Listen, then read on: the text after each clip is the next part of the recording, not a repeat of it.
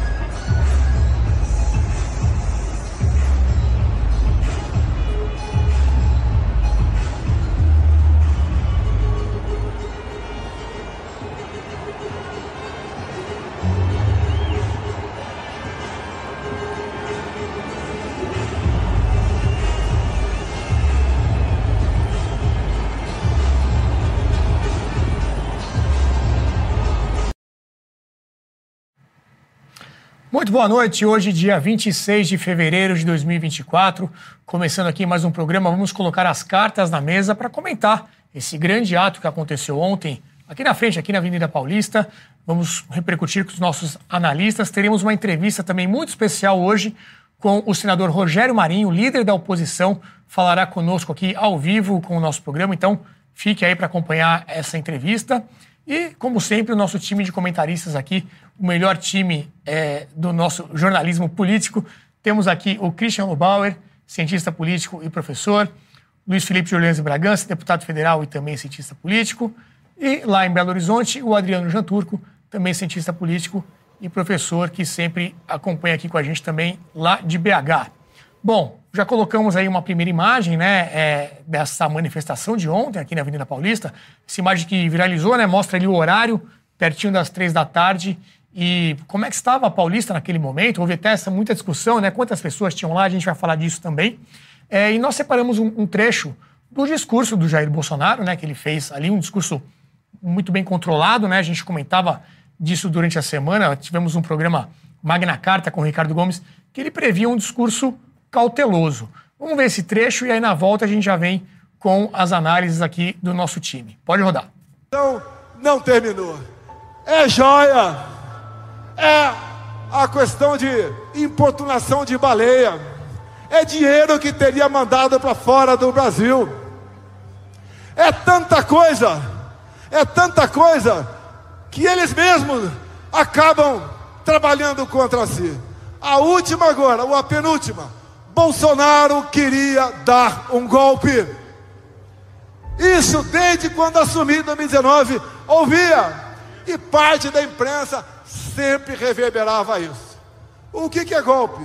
Golpe é tanque na rua, é arma, é conspiração, é trazer classes políticas para o seu lado, empresariais. É isso que é golpe. Nada disso foi feito no Brasil.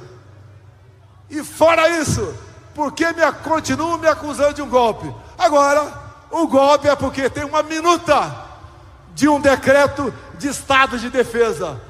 Golpe usando a Constituição? Tenham a santa paciência. Golpe usando a Constituição.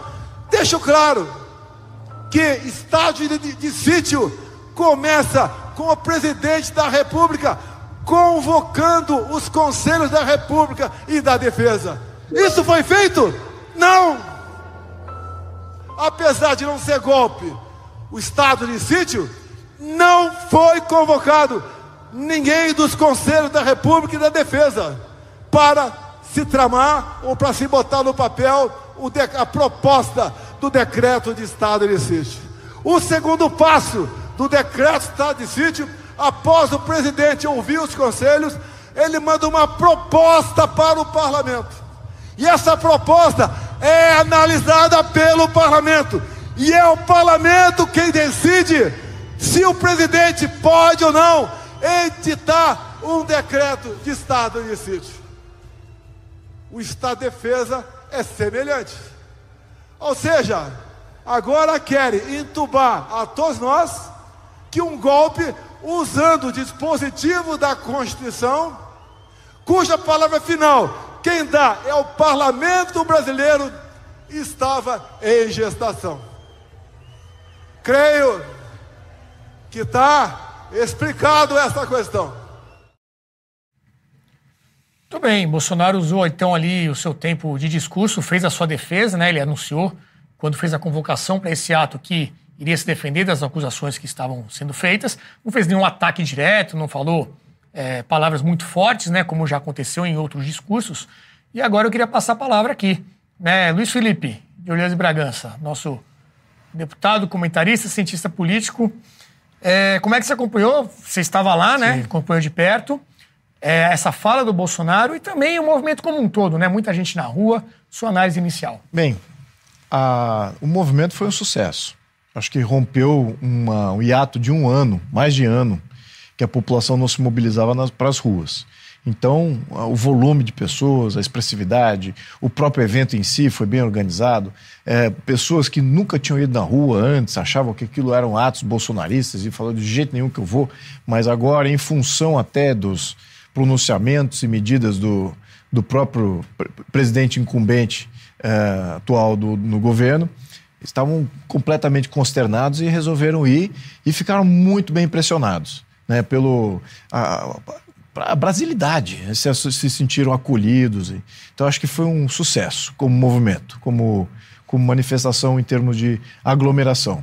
O outro sucesso, eu acho que teve uma cobertura da mídia internacional que foi fundamental que comprova que a popularidade não está com o governo, que está com o Bolsonaro. Está nítido. Isso é uma coisa que a gente já vinha falando há muito tempo. Aonde o Bolsonaro vai, ele faz candidaturas.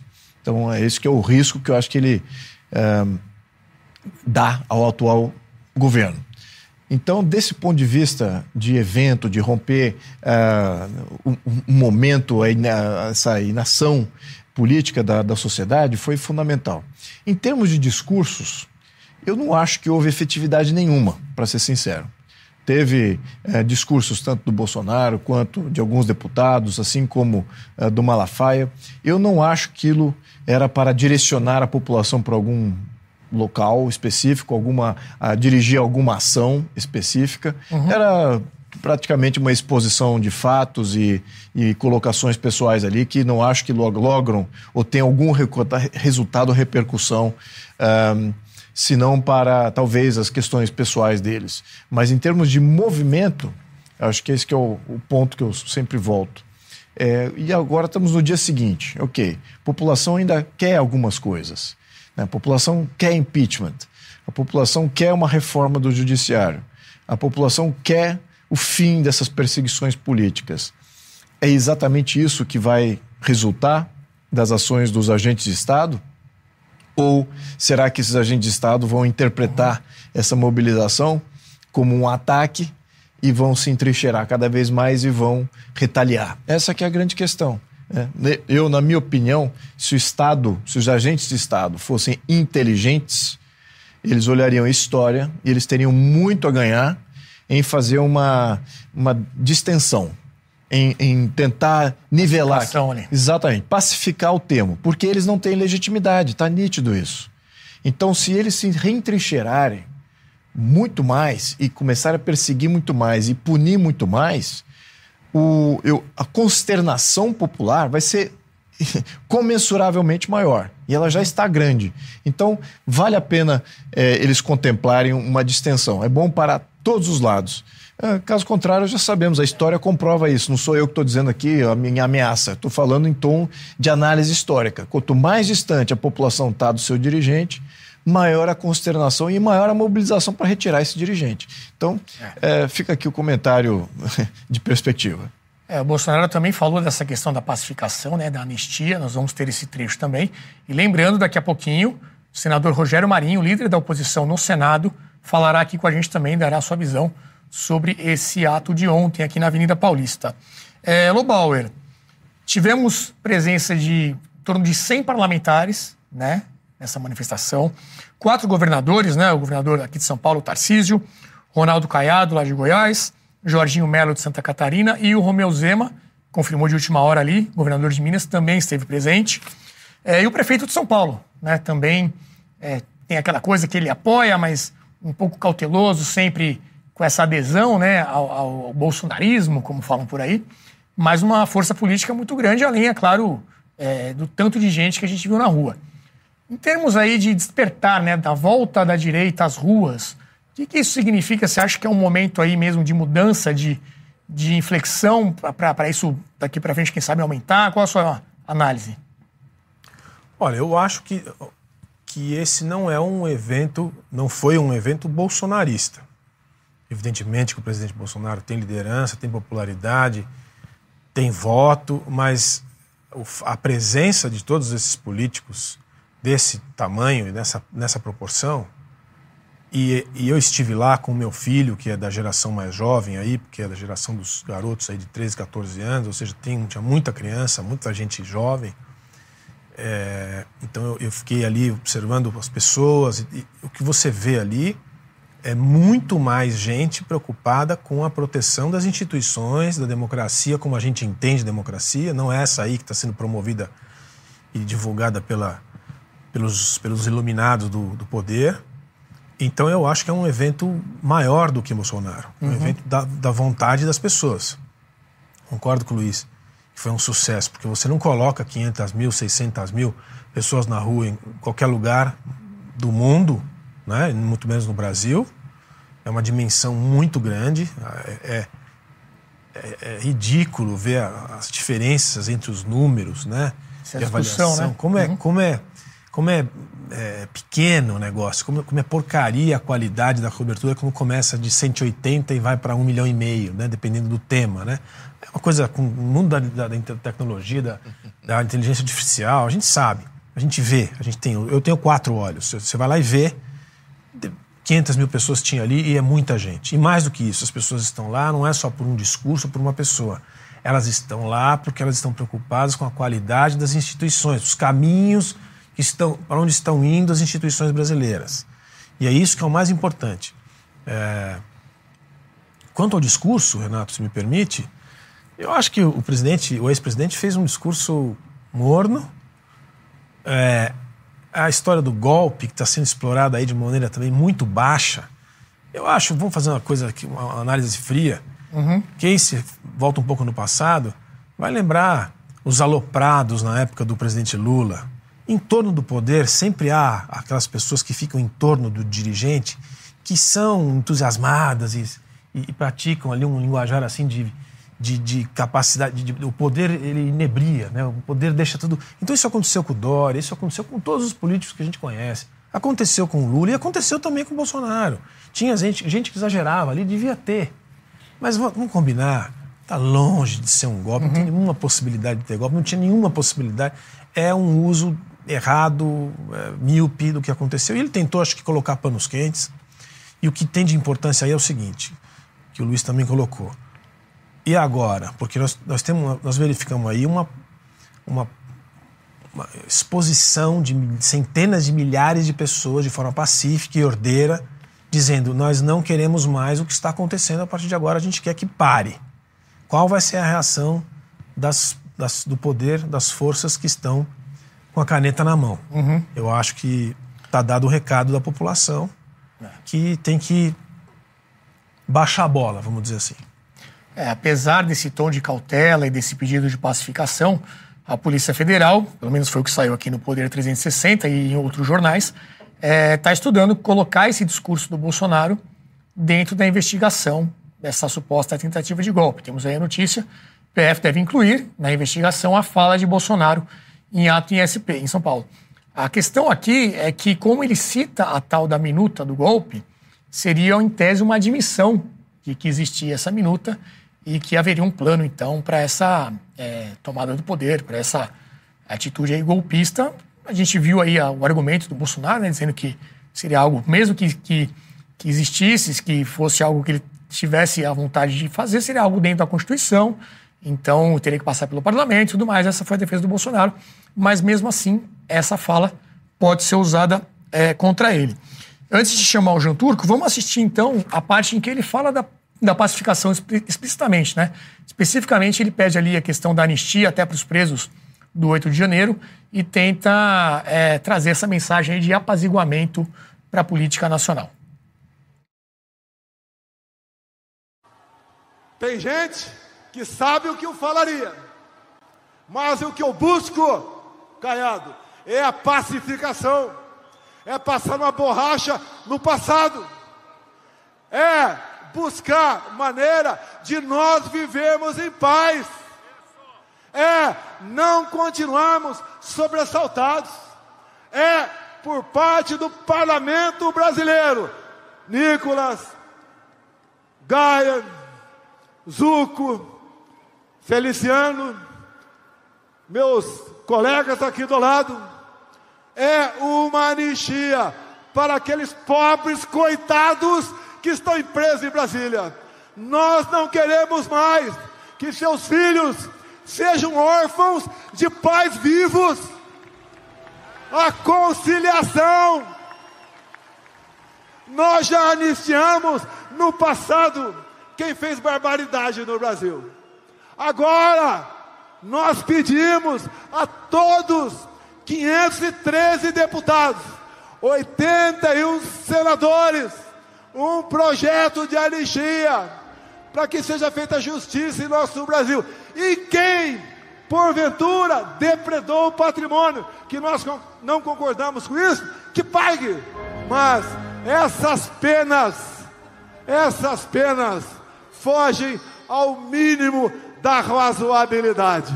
Nós não podemos entender o que levou poucas pessoas a apenarem tão drasticamente esses pobres coitados que estavam lá no 8 de janeiro de 2023.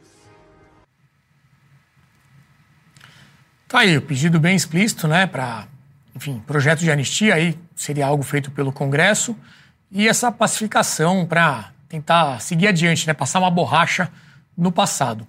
Jean Turco, sua primeira intervenção aí, como é que você acompanhou? Colocamos aí dois trechos da, já do Bolsonaro. É, e de que forma você acha que esse movimento pode influenciar a política? Você sempre tem essa visão mais técnica, né, de, de interesses dos políticos lá no Congresso. É, o grande pêndulo que a gente tem no Brasil é o famoso centrão. De alguma forma, isso pode balançar lá a relação entre os poderes e, e desequilibrar um pouco para o lado do Bolsonaro tudo que vem acontecendo? Olha, boa noite a todos. Bem, foi obviamente uma manifestação muito importante. Também considero um sucesso político de Bolsonaro da direita. É, realmente encheu a Paulista. Aí, claro, começa a luta dos números, né? quem acha que teve mais, pessoas que acham que teve menos, etc. E foi muito importante porque exatamente fazia muito tempo que a direita não se reunia e que estava acuada de forma geral. Então isso dá ânimo à direita para tentar retomar as ruas e tentar se reorganizar de forma geral e mostrar obviamente os músculos, né? Então há também essa manifestação de números de poder, etc. Acho que um detalhe que foi muito estratégico foi a escolha de fazer essa manifestação só em São Paulo, em lugar de fazer de forma espalhada no país como um todo, porque em São Paulo você tem mais chance que dê certo, e sendo o estado de Tarcísio aliado, você tem mais chance de controlar a manifestação por parte dos organizadores e evitar que tenha infiltrados, que tenha violências, que tenha cartazes ou frases é, contra o STF, que sabemos que hoje não pode ser criticado, etc. E que eventualmente a polícia militar, sob controle é, do governador aliado, teria, poderia e teria intervindo de forma é, automática, forte, etc. Quanto, quando, enquanto, por outro lado, você não teria essa certeza em outros estados. Né?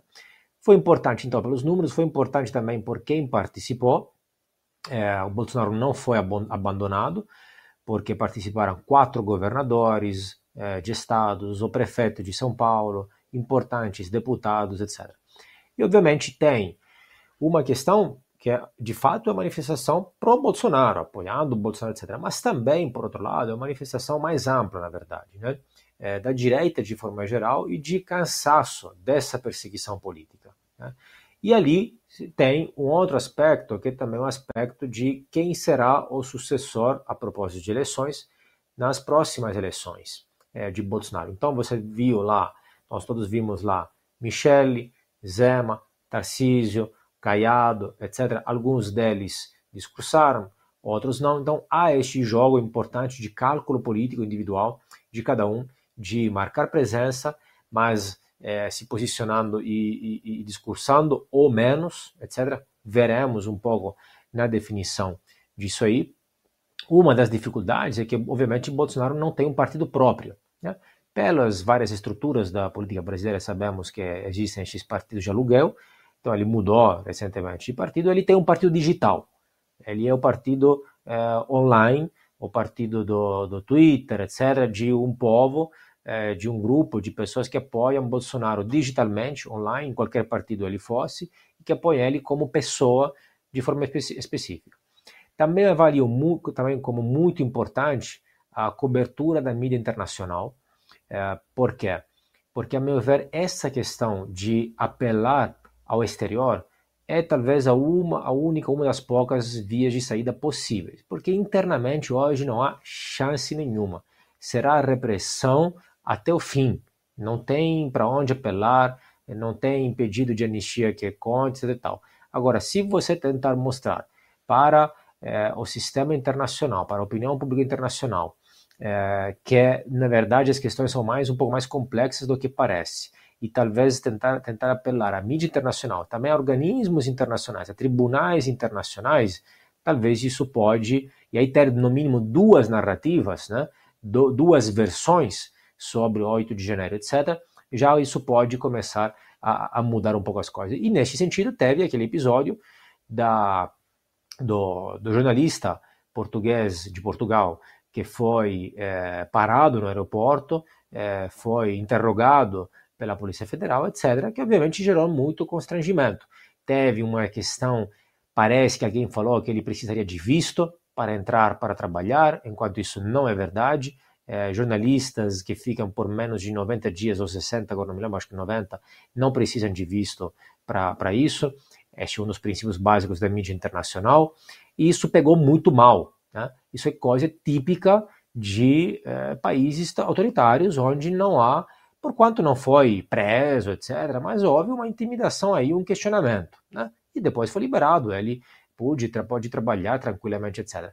Mas isso não é típico de um país democrático. Né? E isso, a meu ver, pode é, dar errado, pode ser o, o tiro que sai pela culatra.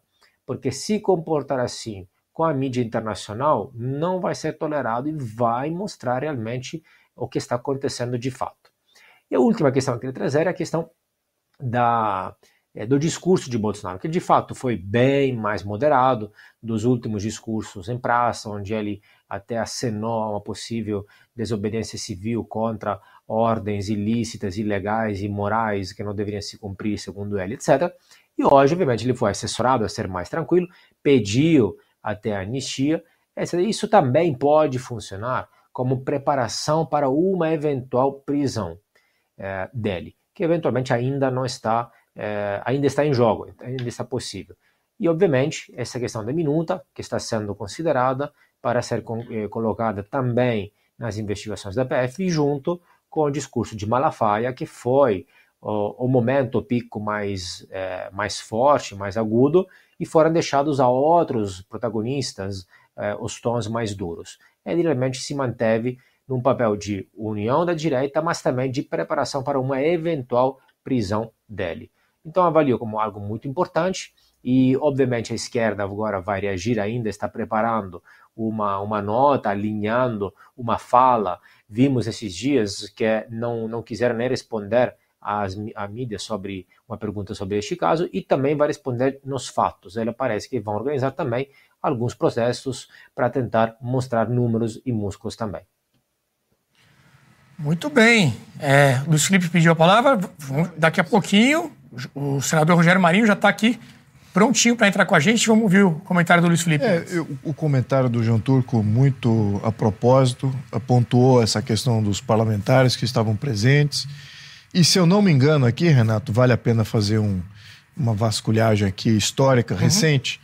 era o maior número de apoiamentos de políticos eleitos desde a Direta Já, de 84, em que houve uma mobilização não só popular, como também é, parlamentar, institucional, né? aqueles uhum. que podiam ser eleitos, é, estavam ali representados. Então, esse ponto acho que é bom a gente refletir nisso, porque acho que a importância. E, e no assim, ano de eleição, né? No ano eleitoral, um e isso aí eu acho que é, é, um ponto fundamental. O outro ponto fundamental, que eu acho que lá, eu me lembro quando eu estava escutando um discurso, é, estava junto com outros membros ali da sociedade que já se mobilizam há mais de 10 anos. Uhum. E eles estavam esperando algo mais, um direcional mais claro, uma, uma ação é, mais contundente, no qual eles poderiam se mobilizar. E eu, eu vou repetir aqui o que eu sempre falo. Cabe à sociedade se mobilizar por aquilo que a sociedade quer. Não esperar de nenhum representante político um direcional do que fazer. A sociedade tem que estar livre para pedir o que a sociedade quer. A sociedade é que financia o Estado. O Estado tem que ser servidor da sociedade. Se a sociedade está descontente com o judiciário, a sociedade se mobilize para fazer reformas do judiciário. Uhum. Se a uhum. sociedade está descontente com o executivo, a sociedade que se mobilize para fazer o impeachment do presidente do Poder Executivo. A sociedade está descontente com a questão legislativa, os seus parlamentares não os elejam e façam mobilização para melhorar o sistema eleitoral. Então a sociedade tem que agir em total liberdade. E eu acho que o que a gente precisa romper é exatamente esse elo de dominância que existe entre um político eleito, que faz parte do Estado, e ele que define qual é a agenda política ao qual mobilizar a sociedade. Então a sociedade é secundária nesse processo. A gente tem Ser que protagonista. A gente tem que mudar essa página. Tem que mudar para essa página o quanto antes. Eu acho que aqueles que estavam ali esperando algo a mais entenderam essa mensagem. Eu falei isso para eles lá. Aproveito e falo aqui no seu canal. Muito obrigado. Bem, muito bem colocado. É, antes de chamar aqui o senador Rogério Marinho, vou pedir para você curtir, compartilhar, comente aqui também na nossa transmissão. Vamos dar relevância para esse vídeo para que cada vez mais pessoas tenham acesso a esse conteúdo. É, se o senador já estiver online aí com a gente, podemos começar esse papo. Ah, parece que bem agora perdemos esse sinal. Voltou. Agora sim, senador Rogério Marinho, ele que é líder da oposição lá no Senado, né? é, senador eleito pelo Rio Grande do Norte, disputou inclusive a eleição da presidência do Senado com o Rodrigo Pacheco, acabou sendo eleito Pacheco e fala aqui conosco hoje. Muito obrigado, é, senador, por nos atender. Boa noite e começar aí dando o teu saldo né, nessa manifestação. Como é que você, como líder da oposição, avalia esse ato de ontem aqui na Avenida Paulista? Boa noite. Bom, boa noite a, ao programa Brasil Paralelo e a todos aqueles que fazem parte da bancada. E e tem que ter uma oportunidade no futuro é, buscarem um vídeo aí na, na internet. Né? Olha, eu acredito que ontem o que houve foi uma celebração né, do espírito de liberdade, de democracia, de, de cidadania que sempre inspirou o nosso país. Um espírito que estava se sentindo, está se sentindo subjugado né, por práticas, é, no mínimo, é, coercitivas e, e, totalitárias que pretendem é, direcionar a política no Brasil para um único espectro é, ideológico. O Brasil, ele, após a eleição de 2022, está assistindo uma, uma verdadeira carga aqueles que professam uma uma visão de mundo e de país diferente do que daqueles que estão ocupando o governo federal. E isso é agravado com essa convergência que nós vemos com a maioria do Supremo Tribunal Federal e de grande parte da imprensa é, nacional. Que aponta na mesma direção. A tentativa de se ter a hegemonia né, da informação, do, do canal informa, é, que chega ao conjunto da sociedade, e por isso o grande esforço que vem sendo partilhado por esses poderes no sentido de se aprovar o, o projeto de lei 2630 que está é, na Câmara Federal, que trata justamente da, da regulamentação das redes sociais em cima de uma espécie de Ministério da Verdade que vai definir o que é e o que não é, é é, informação que deva, que deva ser levado ao conjunto da sociedade.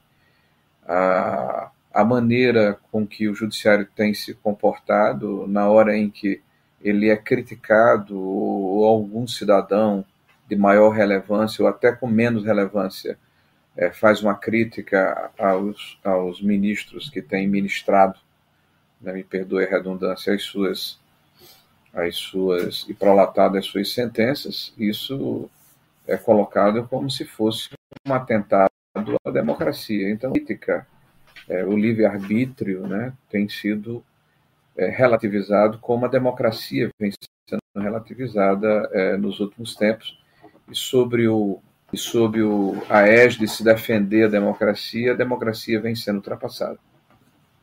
Perfeito. Christian Lubauer. Bom, senador, prazer revê-lo. Satisfação tê-lo aqui no programa. O senhor é um homem muito admirado aqui em São Paulo também. E como um dos mais experientes é, é, políticos e senadores da, do Senado brasileiro, é, me deixa curioso em saber o seguinte: a semana passada, na posse do secretário de Relações Internacionais da cidade de São Paulo, ex-senador e deputado e ministro Aldo Rebelo, havia a presença de todas as lideranças importantes dos partidos do centro. Ciro, senador Ciro Nogueira, presidente Baleia Rossi, do PMDB, é, ex-presidente Temer, assim, uma quantidade grande de lideranças, o Gilberto Kassab, evidentemente. Juntando esse evento com essa manifestação popular de ontem, o senhor não acha que é uma, é um, são sinais de que a maior oportunidade uma grande oportunidade para o Legislativo, a, pelo ao Congresso Nacional, assumir, assumir finalmente um protagonismo ainda mais incisivo em relação ao que vem acontecendo com o Brasil e, e, em relação às instituições, me refiro, assim como o senhor acabou de se referir. Não é uma oportunidade, não é um sinal popular e político de que chegou no limite e que é o momento de virar a página e de se impor a esse governo, a esse executivo e ao judiciário um outro tipo de comportamento? Bom, Cristian, eu acho que o principal, e isso tem que ficar claro, né, porque nós somos normalmente mal interpretados de forma intencional, a direita no Brasil vem sendo estereotipada, né? Aliás, eles não conseguem falar a palavra direita, eles, eles conjugam né, a, a extrema e direita, né? porque quem defende hoje pautas conservadoras, quem defende é, um conjunto de valores e uma forma de encarar o mundo em que é, o empreendedorismo, o mérito, né, a racionalidade de um Estado é, que sirva a população e não se sirva dele, né? O fato de termos valores éticos nos definem como um espectro da verdade que precisa ser é, combatido, emudecido, constrangido e calado.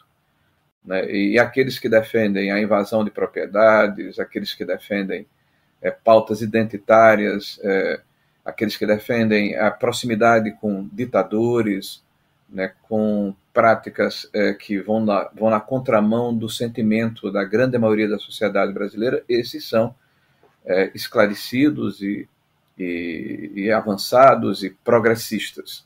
Então, me parece até que o, a forma como é, é, a maior parte da população vem sendo rotulada é preconceituosa e não contribui para o debate necessário numa democracia liberal que prevê, sobretudo, a pluralidade de ideias. Então, o evento que você se refere, com o ex-ministro Aldo Rebelo, que foi presidente é, da Câmara dos Deputados, que, que conviveu e serviu ao governo é, de esquerda como ministro, mas é uma pessoa que tem é, sobretudo a sensibilidade, o discernimento de não relativizar né, as, as, os excessos e, eu diria, é, os deslizes né, que este governo e outros governos, porventura, possam é, incorrer. Agora, qualquer mudança é, de comportamento do Congresso Nacional passa necessariamente é, por uma pressão legítima da sociedade que deve ser expressada não apenas nas redes sociais, mas nas mobilizações é, ordeiras, pacíficas e democráticas nas ruas é, das cidades brasileiras. Eu de fato, me senti extremamente é, emocionado com o que ocorreu na Avenida Paulista. E falo isso com a convicção e com a experiência de quem tem quase 40 anos de vida pública, eu tenho 60 anos de idade. E o que nós presenciamos ali foi um gesto de libertação, de cidadania, porque ali estavam pessoas de todos os lugares do país. Eu tive a oportunidade de, de chegar ao, ao local do, do, do comício, né, é, andando numa espécie de corredor onde as pessoas estavam de um lado e do outro, nos chamando para falar, para tocar, para tirar uma foto, para dar uma palavra de, de, de, incentivo e, ao mesmo tempo, é, se sentir parte né, do que estava acontecendo ali. E eram pessoas que se identificavam, eram do Nordeste, eram do Centro-Oeste, eram do Norte, eram do Sul do país, e eles vieram para São Paulo para dizer que não vão desistir do Brasil né, e que pedem, é, conclamam a classe política, a sociedade, a, a as instituições que façam o mesmo. Que, que nós não podemos abrir mão das nossas liberdades, do nosso sentimento de brasilidade, do nosso sentimento é, cidadão. Então, esse é um processo natural que deve ir é, se acumulando ao longo do tempo, à medida que os parlamentares forem percebendo é, a direção que a sociedade tá, está tomando.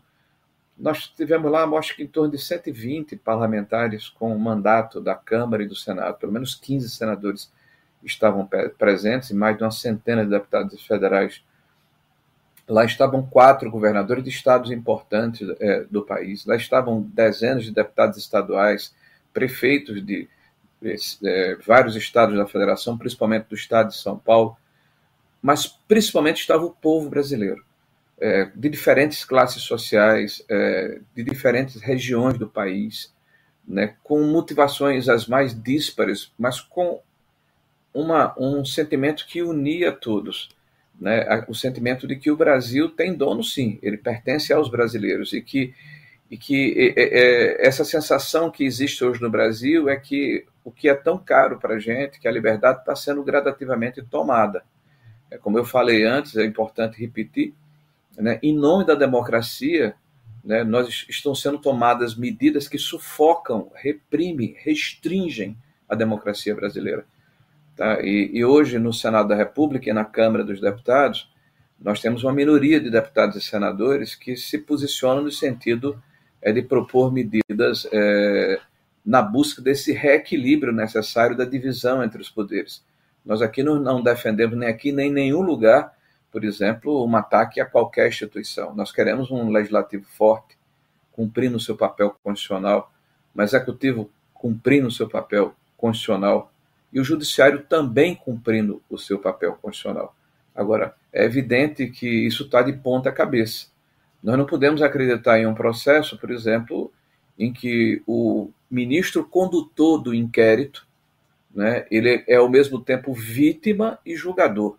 Né? Isso é, depõe contra a, par, a, imparcialidade necessária tão desejada. Ninguém está, é, ninguém está acima da lei, ninguém está.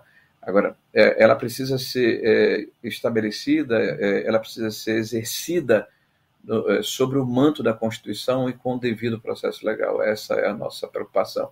Então, espero que os eventos que ocorreram tanto na, na, na Paulista como a posse que você se refere, do eminente secretário, agora Aldo Rebelo, com quem eu tive o prazer é, de conviver, né, possa significar uma espécie de início de um processo de mobilização popular democrática para que, naturalmente, as instituições voltem ao trilho normal do eixo da nossa Constituição. Muito bem. Luiz Felipe, tem pergunta ao senador? Sim, tenho. É, eu também sou admirador do senador na, na habilidade dele uh, construir consenso. Ele é um arquiteto de grandes reformas. Reforma trabalhista, né? Reforma trabalhista e a reforma da Previdência. Então ele é um grande arquiteto aí de, de construidor de consenso. E eu acho que muitas das reformas que a população quer ver são reformas que exigem consenso. E temos uh, como a base do governo, ela é pequena, mas através da cooptação dos partidos de centro, eles, isso se transforma numa base majoritária, uhum. em que praticamente nada que venha da população e, ou, e representado pela oposição logre sucesso, exatamente porque o consenso não é, não é gerado. Eu gostaria de saber do senador como é que ele vê essa criação do consenso e quais outros, se esse é o único uma maneira de criar um apoiamento para as questões da oposição, se população na rua, se a sociedade organizada é a única, é, eu diria, contrapeso que nós temos contra o grande peso orçamentário que o governo usa para cooptar senadores e deputados do Centrão para compor essa resistência a essa vontade popular que está muito expressiva e muito nítida. E, e, além de nítida, há um consenso até muito grande de que tipo de reformas é, precisamos. Só que é, não adiantamos exatamente porque a viabilidade parlamentar é uma, uma, reclamação constante, que os parlamentares estão ali aliciados pelo governo, não estão é, sendo cooptados pelo seu eleitor, que deveriam estar sendo representados então, eu queria saber do senador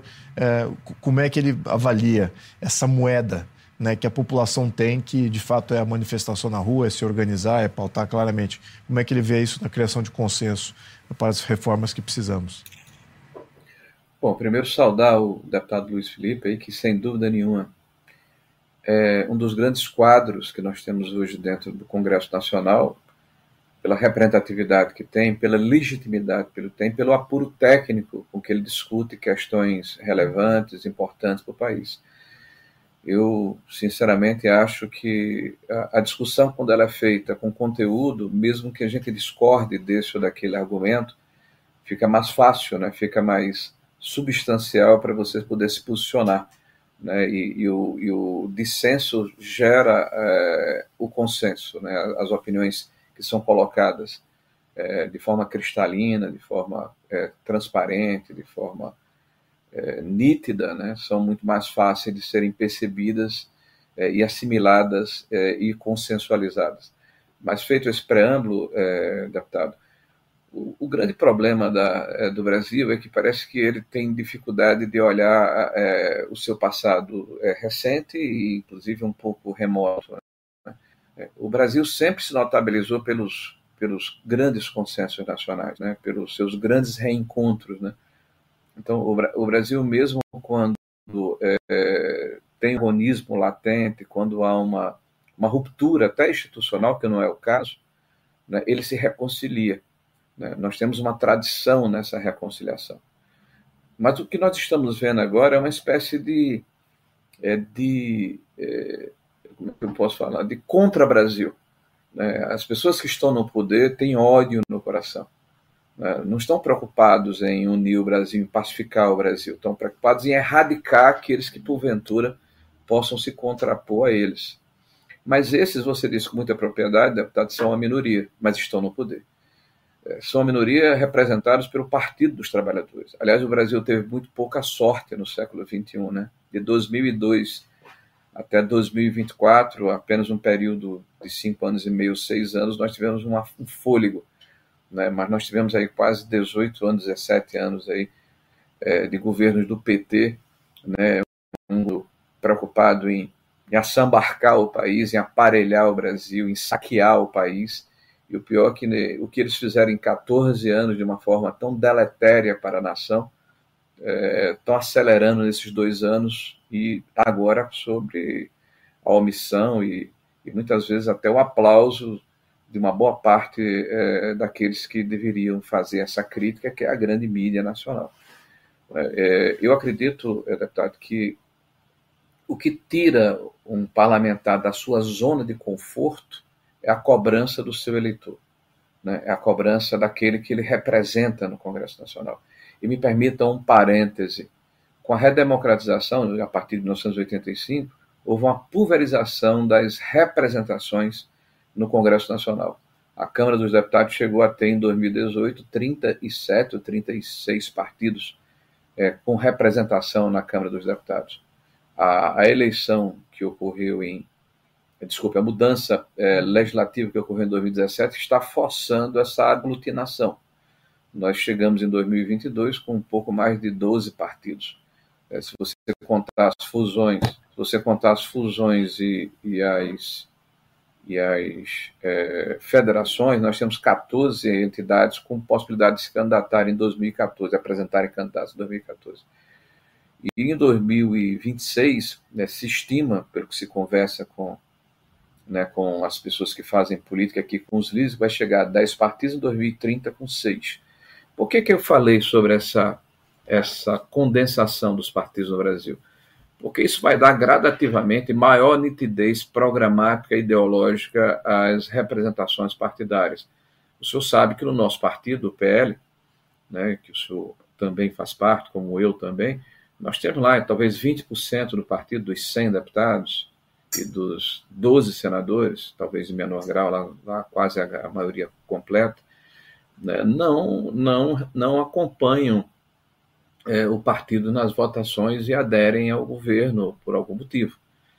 Essas pessoas naturalmente vão ficar pelo caminho. O partido vai sendo depurado né, pela cobrança da sociedade e pela própria atividade parlamentar. Isso eu estou falando de um partido, isso vale né, para a representação popular em relação à pressão que a sociedade pode exercer, a ação específica cada deputado pode receber do seu, daquele que votou nele, na sua cidade, na sua região, na sua círculo. Tivemos um probleminha aí com o sinal do, do senador, já vamos restabelecer. E ele falando justamente isso, né, Luiz Felipe, que aos poucos, então, a população vai percebendo né, qual é a linha de cada partido. Acho que esse processo aí de, de politização do brasileiro vem crescendo aí já há alguns anos, né? É fundamental, tem muitos que ainda duvidam desse processo. Isso que, de certa maneira, é frustrante para um parlamentar que foi ativista. Eu fui ativista, fizemos mobilizações, essas mobilizações foram constantes, e a constância gerou resultados, foi o pano de fundo para a geração de resultado. E, e se não houver mobilização, muitos falam, mas e você está fazendo o que como parlamentar? Eu estou respondendo à demanda da população. Se a população não tem demanda nenhuma, não se mobiliza, não cobra, então o parlamentar não reage. E ao, ao contrário, ele acaba se aliciando a quem está cobrando dele, que é o governo. Está dizendo ali, olha, está aqui uma, uma cenourinha para você vir para o meu lado. Então, é, sou, eu, eu, ainda temos que depurar esse discurso, deixar mais claro como é que funciona. Processo de, de amadurecimento. Exatamente. Vamos aproveitar, então, aqui agora o, o senador já está de volta. Eu vou passar para o Adriano Janturco fazer a pergunta dele. E aí o senador pode retomar, se quiser concluir o raciocínio e já responder a pergunta do Adriano. Ótimo, boa noite. Minha pergunta é a seguinte: é, na verdade, todo mundo já sabe o que está acontecendo Cada dia tem uma irregularidade, ilegalidade, ilícito atrás do outro. Além de um pequeno grupo que, obviamente, se favorece é, com isso, é, oprimindo a oposição, todo mundo sabe o que está acontecendo. E também, obviamente, no Congresso. É, então, minha pergunta é: o que falta para passar da consciência para a ação? É, quando será que o Congresso vai tomar alguma providência e vai tentar enfrentar é, o que está acontecendo hoje. Sei que já foi tentado um processo de reforma do STF e sabemos como acabou. Teve ligações, telefonemas diretos para barrar aquilo, inclusive é, levantando o tom de voz, etc. E tal. Mas é, qual será o ponto de ruptura? O que ainda tem que acontecer para quem tem o poder fazer alguma coisa? É turco, né? É, primeiro, é boa noite, obrigado pela pergunta. Eu acho que ela, se, ela, ela linka com o que me foi perguntado pelo deputado Luiz Adriano, é, onde, se, onde se coloca essa questão de, de que maneira o Congresso pode se conectar com o sentimento de boa parte da população que não está ou que não está se sentindo confortável com o processo. É bom lembrar que o Brasil certamente está dividido. Tá? Então, as pessoas que que tem essa afinidade com o governo é, de ocasião, né, com o governo do PT, é, por diversos motivos estão confortáveis com essa situação. É, eu tenho assistido, e os senhores também, é, manifestações dentro do Palácio do Planalto, quando ministros do Supremo Tribunal Federal, que deveriam falar nos autos, né, fazem discursos políticos e são aplaudidos é, com gritos de ordem né, dos apoiadores do partido do presidente da República, o PT. Então, há uma distorção né, do processo político na hora em que atores que constitucionalmente deveriam se comportar né, como árbitros de eventuais litígios ou dissensos na sociedade e deveriam se manter inertes para serem provocados, atuam como atores políticos. E atores políticos em que você tem muita dificuldade de fazer o contraditório, porque é, ao final eles fazem é, o, próprio, o próprio jogo acontecer. Né? Quando você briga com alguém do STF, no final quem vai definir quem está certo ou está errado é o próprio STF. Né? Então, essa, é, essa distorção que está acontecendo agora, ela precisa ser em algum momento corrigida. Né? E, e, eu não tenho dúvida que nós estamos acumulando né, um processo em que mais e mais atores políticos estão se sentindo incomodados né, com a forma como as coisas estão se desenrolando no país. Eu não tenho como afirmar aqui ou prever qual é o ponto de ruptura. Aliás, eu nem desejo um ponto de ruptura. Né? Eu sou um conservador e acredito que as mudanças elas têm que ser gradativas. E as mudanças é no sentido de voltarmos ao status, ao status quo da separação entre os poderes. E isso vai acontecer com práticas ou com ações no legislativo que vão se acumulando ao longo do tempo. Por exemplo, nós tivemos uma reunião com o presidente Rodrigo Pacheco no início desse ano, no final do ano passado, onde ele nos afirmou que nesse primeiro semestre, inclusive apoiando, haverá a votação da definição do, do prazo de mandato é, do, do, Senado, do, do Supremo Tribunal Federal. Nós, inclusive, propusemos a ele que houvesse também é, a unificação dos mandatos é, nas eleições é, no país, para evitar a eu diria, a, o câncer que hoje representa a possibilidade da reeleição no executivo. Né? O segundo mandato, via de regra, ele é desfigurado pelas concessões que o, que o executivo faz para tentar sua reeleição né, no final do primeiro mandato. E isso tem sido uma prática bastante deletéria no nosso país, a, a realidade está mostrando isso. Né? Nós acreditamos que é uma necessidade de se diminuir é, é, os legitimados que podem recorrer ao Supremo Tribunal Federal, o que dá ao Supremo Tribunal Federal uma condição de agir do tomate ao avião, de briga de galo à disputa é, de territórios. Né? Na hora em que as ADPFs, que eram ações específicas né, para resguardar direitos, né, passaram a ter a amplitude que tem hoje no âmbito do Supremo Tribunal Federal, nós nos deparamos com é, ações de políticas públicas exercidas é, pelo judiciário. Então, essas situações precisam ser corrigidas e podem ser corrigidas pelas ações do legislativo. E isso hoje há, é, da parte, inclusive, do presidente do Congresso Nacional, a vontade de se empreender. Agora, nós sabemos que na Câmara Federal, nesse ano de 2024, algumas ações que forem votadas é, no Senado dificilmente é, prosseguirão né, na Câmara Federal, né, pela, pelas manifestações públicas que já foram feitas pelo presidente da Câmara. Mas elas podem acontecer em 2025.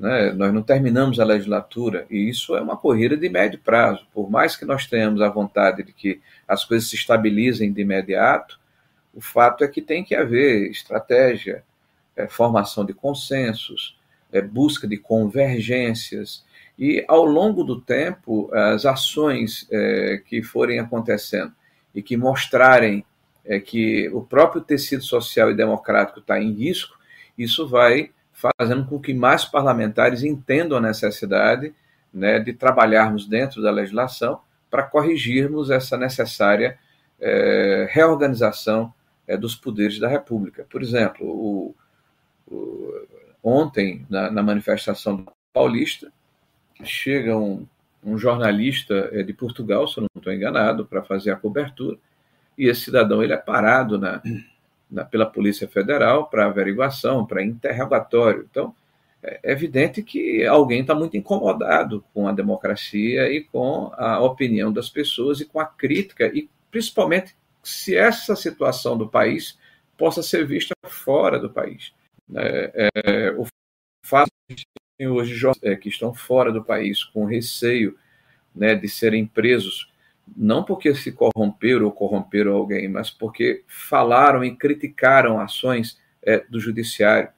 Né? Nós temos pessoas hoje que têm é, que viviam é, das suas ações nas redes sociais e tiveram as suas páginas e os seus meios de vida né, é, é praticamente é, cessados, né, páginas desmonetizadas, né, ações recorrentes de, de decisões, inclusive fora é, da legislação, né, inovações do ponto de vista judicial para se retirar é, páginas e, e, conteúdos do ar.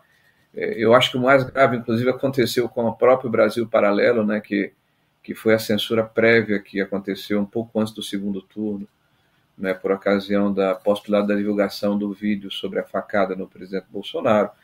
É, é, se praticar censura prévia é hediondo. Eu vou repetir para ficar mais claro, até porque sou eu que estou dizendo. Praticar censura prévia é hediondo, é ruim, mas praticar censura prévia é hediondo.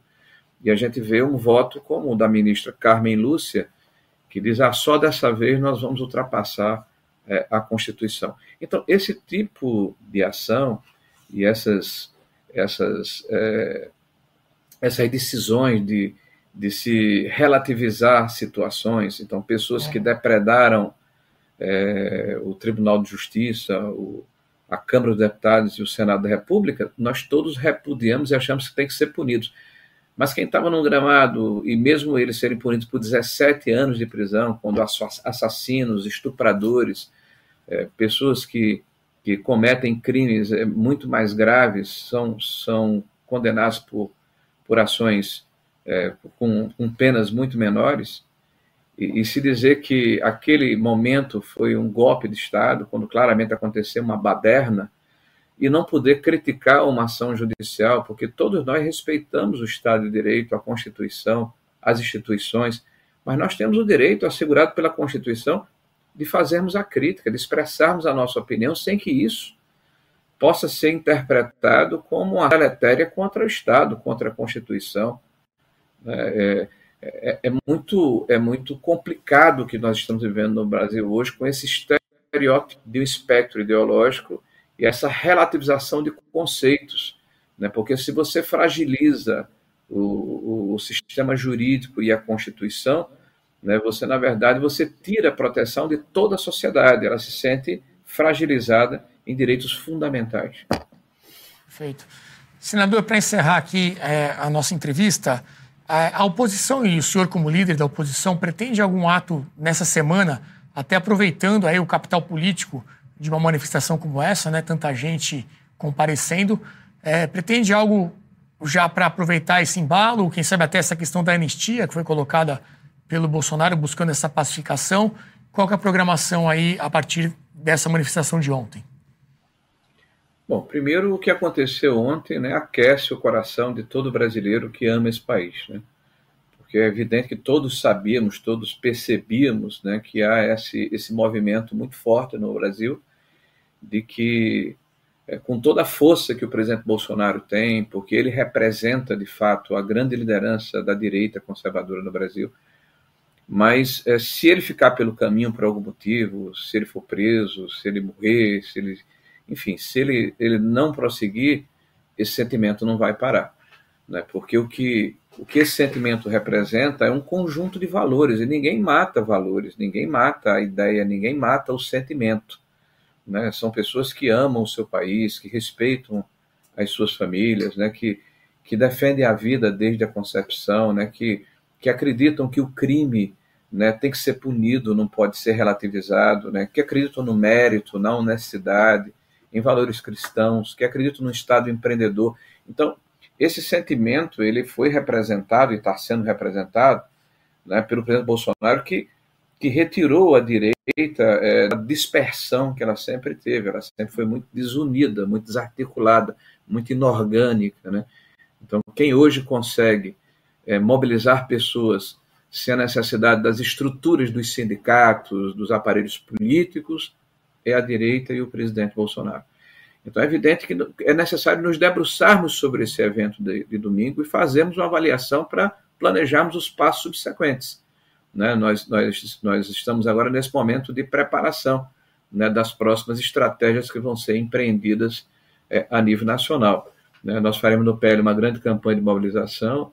Né? O PL está fazendo um curso de formação de quadros para que as pessoas entendam o que é o conservadorismo, o que é ser liberal na economia, o que significa socialismo, comunismo, quais são as experiências que foram empreendidas em diversos lugares do mundo, né? o que é o Estado mínimo, o que é o Estado racional, enfim, conceitos que permitem que a população se instrumentalize, né? tenha as, as, as condições necessárias para empreender o debate na sua família, é, no seu local de trabalho, junto à sociedade com quem ele é, convive. Essa semana, todos nós nos propusemos a ocupar os microfones do Senado da República, deve acontecer a mesma coisa é, na Câmara Federal, primeiro para fazer um desafio à, à, esquerda, né, que ela que está tão incomodada com o que ocorreu é, no domingo, é, convoque a sua militância, aqueles que pensam é, como o presidente Lula, como José Genuíno, né, como o, a, a, a, chancelaria paralela lá do, do, do Amorim, né, que, é, que é o grande mentor da política externa brasileira, né, então que a Glaze Hoffman, que eles convoquem a sociedade para defender os terroristas do Hamas, né, os ditadores é, da Venezuela, lá do Irã, né, que convoquem a população para defender a relativização dos crimes, que, os, que as pessoas não sejam encarceradas e reprimidas quando roubam, quando depredam, quando é, cometem atentado contra o erário público, né, que convoque a população pela liberação das drogas, do aborto, para que nós possamos fazer justamente essa comparação democrática, porque nós, ao contrário é, da esquerda, nós não tememos o contraditório.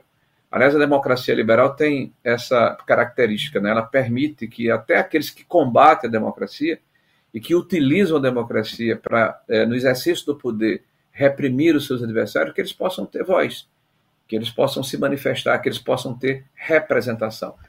Então, nós aguardamos é, que, o, que a esquerda se posicione e faça uma manifestação e que nós possamos também, democraticamente, de acordo com a Constituição, é, continuarmos a a, a, a percorrer o Brasil com, com essa, essa, essa proposta né, de que a liberdade ela precisa ser preservada no nosso país, a democracia precisa ser cumprida e o equilíbrio ou o reequilíbrio entre os poderes ele tem que ser retomado pelo bem, né, pela estabilidade, pela sanidade né, da democracia brasileira.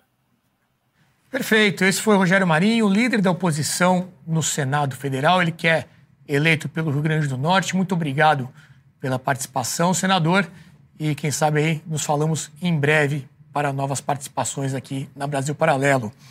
É, bom, tá aí a palavra do líder da oposição, né, Lobauer? O senador sempre muito ponderado, né, muito equilibrado e, e com esse tom conciliador nessas negociações todas que ele já fez. Vamos esperar aí os próximos passos, então, dessa oposição. É. Ponderado e, e, sereno, mas é muito difícil você ver no quadro dos representantes do Senado e da Câmara é, um político que fala com tanta clareza tudo que a gente tenta falar, muitas vezes aqui no programa, nos nossos Sim. debates, nos nossos artigos, etc. É muito incisivo, ele fala exatamente aquilo que a gente tenta falar de forma muito organizada, com muita serenidade.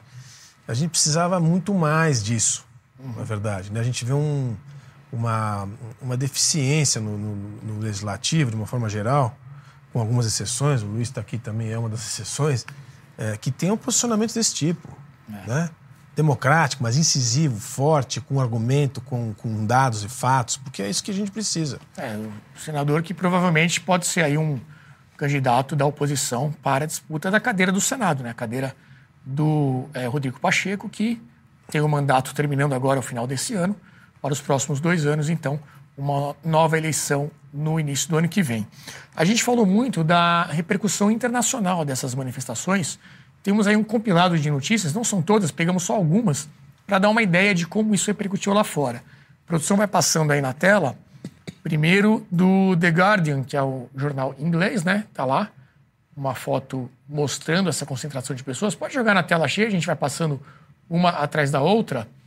é, colocando ali, eles falam em dezenas de milhares, né? A gente já tem aí uma ideia que foi mais que isso, foram centenas de milhares de pessoas é, em apoio ao Bolsonaro, ao presidente anterior, traz a manchete do The Guardian. A BBC, também de Londres, a BBC, nesse caso aqui, é, que cobre o mundo, né? Milhares é, de pessoas numa manifestação de apoio ao ex-líder brasileiro Jair Bolsonaro.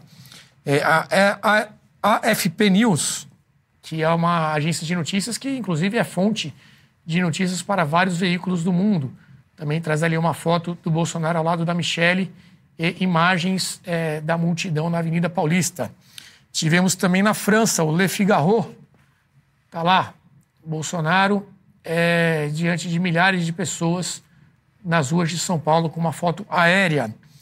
É, a Bloomberg, né, um portal aí mais ligado à economia, também coloca ali é, ele como o alvo ali de investigações da polícia, né? E mesmo assim com o apoio das pessoas. É, e aí eu coloquei também uma imagem de uma, um post da Globo News. Globo News sempre é muito enfática ali na cobertura do dia a dia, né? Tem muitas postagens, essa, essa postagem aqui é do Twitter, né? No X deles. E eu acompanhei ao longo do dia e eles não fizeram nenhuma postagem sobre a manifestação até essa daí, que já era ali mais de três horas da tarde, né? Três horas da tarde era o horário oficial da manifestação. Por volta ali das 3h15, vem a primeira postagem da Globo News para falar da manifestação. Antes disso, foi ignorado. Nós tivemos várias é, empresas que, desde de manhã, mostravam ali a concentração das pessoas, o pessoal chegando. É, ficou cheia a Paulista ao longo do dia, né? não foi de uma hora para outra. Então, é, antes disso, a Globo News em nenhum momento falou sobre isso. E, para terminar, uma manchete do Estadão colocando é, sobre a repercussão nas redes. Tela cheia também, produção. Manifestação de Bolsonaro perde para futebol, que dominou o interesse das redes neste domingo. Então, nesse caso aqui, o Estadão minimizando o, o ato na Avenida Paulista, dizendo que os dados aqui das plataformas é, é, mostravam que o campeonato estadual do, do, do Brasil, os campeonatos estaduais para o Brasil, tiveram mais engajamento aí nas redes do que o ato aqui na Avenida Paulista. É, teve Grenal ontem, né? Quem sabe no, lá no Rio Grande do Sul realmente as atenções tivessem voltado mais para o futebol, mas eu acho difícil. É, Jean Turco, você que sempre gosta de comentar né, sobre a atuação da imprensa profissional desses, da, desses veículos mais tradicionais, mais antigos é, aqui do Brasil e do mundo como um todo, né? É, e o Rogério Marinho, na entrevista, também falou muito sobre essa questão da regulação das redes, né? Um ato como esse, né? Se a gente tivesse uma regulamentação mais é, restrita aí, controlando aquilo que pode ser dito ou não, é, como é que isso poderia influenciar na repercussão desse ato e naquilo que seria visto pela população como um todo? Olha, primeiro uma piada sobre a última, a última notícia que vocês mostraram, se não erro, do Estadão, né? que falou que é, perde, Bolsonaro perdeu para o futebol porque teve mais audiência. Ainda bem, né? Sim, se não fosse assim, isso, essa é notícia normal, não é, não é nenhuma notícia, na verdade. Se não fosse assim, eles estariam falando que um político tem mais audiência que o futebol, seria a coisa seria bem estranha mesmo. Seria até complicado de explicar como uma pessoa assim, então, que tem mais audiência que o futebol, perde as eleições. Então, talvez estariam alegando alguma coisa estranha. Agora, é, repito, essa questão da, da, imprensa, nós já sabemos, né? Então, obviamente, tem, por um lado, a luta dos números. Eu tentei procurar online, afinal, assim, quanta gente teve lá? Quanta gente cabe nessa tal de famosa Avenida Paulista? Porque seria interessante, né, seria bom colocar uma palavra final sobre isso, visto que sempre tem manifestações na Paulista, quanta gente cabe lá dentro? Então, o que eu achei? Estu alguns estudos que calculam que a Paulista toda tem cerca de 130 mil metros quadrados, considerando 135 mil, varia, segundo os estudos, considerando, geralmente se considera quatro pessoas por metro quadrado, que pode ser aumentado com o uso de bandeiras, carrinhos e tal, mas ok, quatro pessoas por metro quadrado está em cerca de 520 mil pessoas, entre 520 mil pessoas e 600 mil pessoas, tá? Então talvez isso pode dar um fim. E depois, claro, nem sempre a Paulista é ocupada toda. São 18 quarteirões, isso considerando calçada, recuo e tudo. São 18 quarteirões e às vezes pode ser usada menos, 10, 12 quarteirões, etc.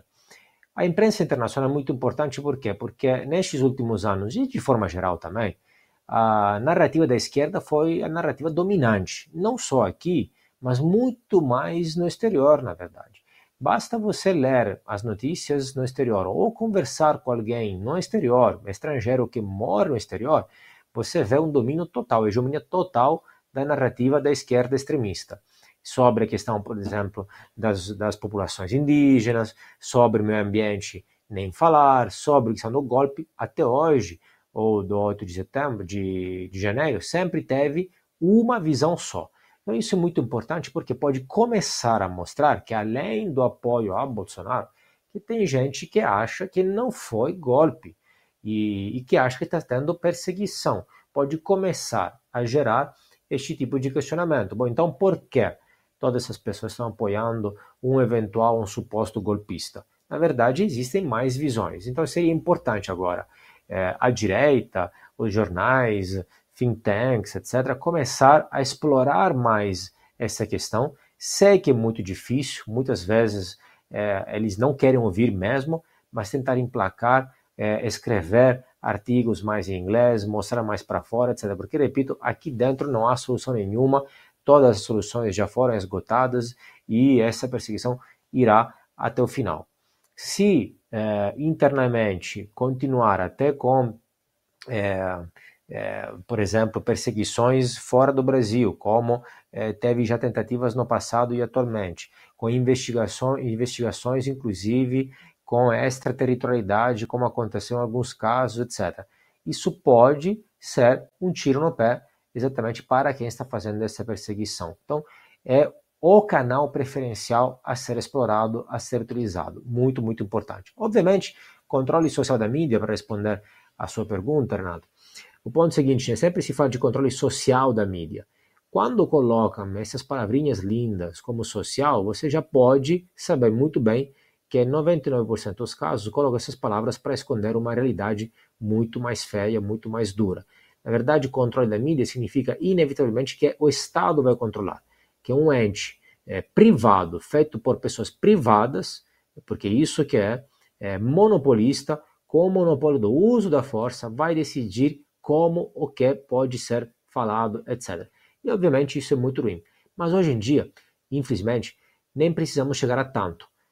É, mesmo não tendo controle social da mídia, acaba tendo autocensura, de muitos jornalistas, né, em parte por uma questão profissional entre pares, etc., em parte por medo de alguma repercussão judicial mesmo, de alguma perseguição deste tipo, e eles acabam controlando de forma indireta e na legislação de forma difusa, ou seja, mesmo sem ter, ou sem ter passado o controle da mídia, e mesmo sem ter crime tipificado, por exemplo, o caso específico, o caso mais importante qual é? Crime tipificado de fake news, isso não está impedindo que supostas fake news sejam judicializadas também. Então, nós já temos controle da mídia de fato.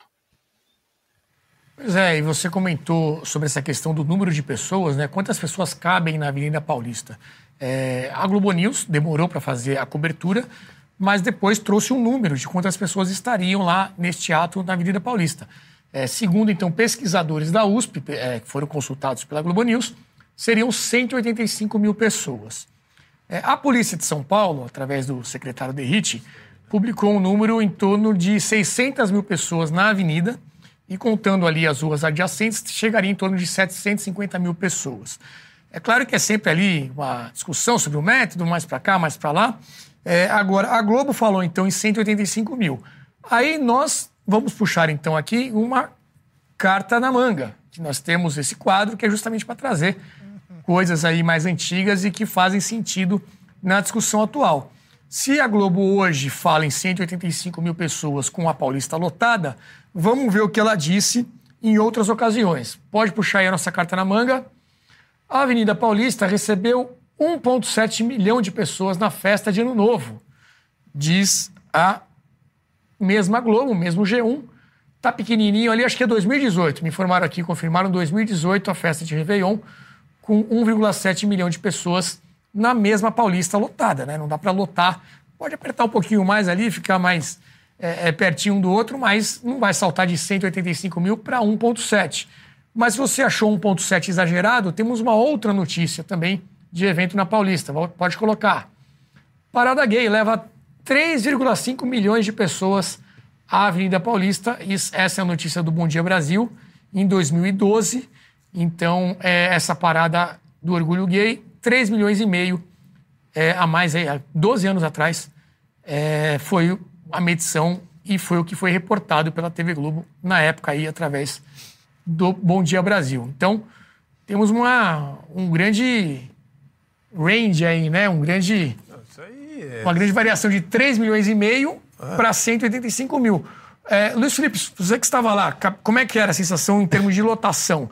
E, e tem também o, o, ponto, o fato de ser uma coisa rotativa, né? As pessoas. Tem pessoas que chegam mais cedo, depois vão embora, depois chegam outras pessoas. Exatamente. Então, é, ter um número oficial é muito difícil. Renato, aqui com, com modéstia à parte, nos últimos 10 anos, eu fui em praticamente todas as mobilizações, à exceção de. Dá para se contar nas, numa mão quantas vezes eu faltei uma mobilização. Talvez três, em 10 anos.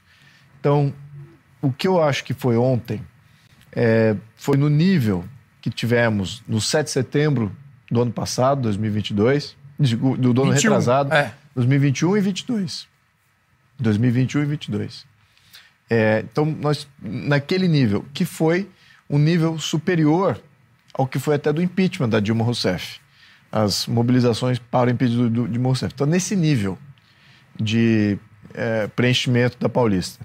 Também não acredito no número do Derrite, por mais que eu goste dele como parlamentar, eu acho que na minha leitura é, dessa experiência, acho que ele está mais próximo de um milhão, assim, para deixar é, bem nítido aqui minha opinião. Por quê? Onde eu meço é nas vias vicinais, é naquelas aqueles quarteirões que antes de chegar na Paulista. E é muito nítido, quando você é, vai até Alameda Santos, eu, eu moro na, na José Maria Lisboa. E quando você vai até Alameda Santos e você não viu ainda a pessoa subindo com você, uhum. você sabe que vai ser uma coisa de 100 mil pessoas no máximo, 200 mil pessoas no máximo. Quando você, na minha rua, ou seja, quatro quarteirões para baixo, ou mais, né? Quatro, cinco, porque tinha gente que subia.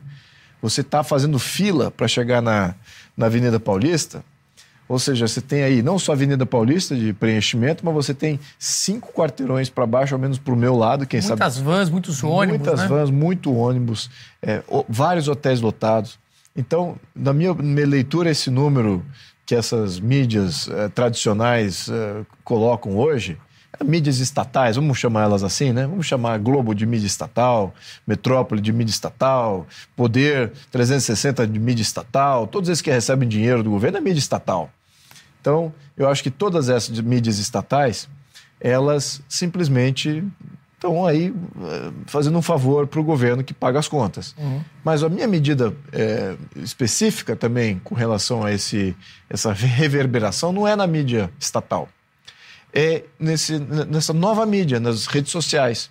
E quando fala-se de repercussão internacional, eu vi vários influenciadores europeus divulgando as notícias do Brasil, tal qual elas estavam sendo apresentadas pela mídia social do Brasil, uhum. como e também norte-americana, vários influenciadores norte-americanos, incluso o próprio dono da, do, do, Twitter, do, do, do, atual X, que é o Elon Musk, compartilhou várias publicações de como é que estava indo a mobilização, assim como na Europa houve várias publicações de pessoas importantes, e o número de visualizações dessa dessas publicações supera em várias vezes todos esses da mídia estatal colocados junto. Então você fala qual é a relevância da mídia estatal. É o caso do Tucker Carlson também, né? Que... Tucker Carlson, Elon Musk, vários outros, uh, Charlie Kirk, uh, you name it, né? Vamos usar aqui o termo americano.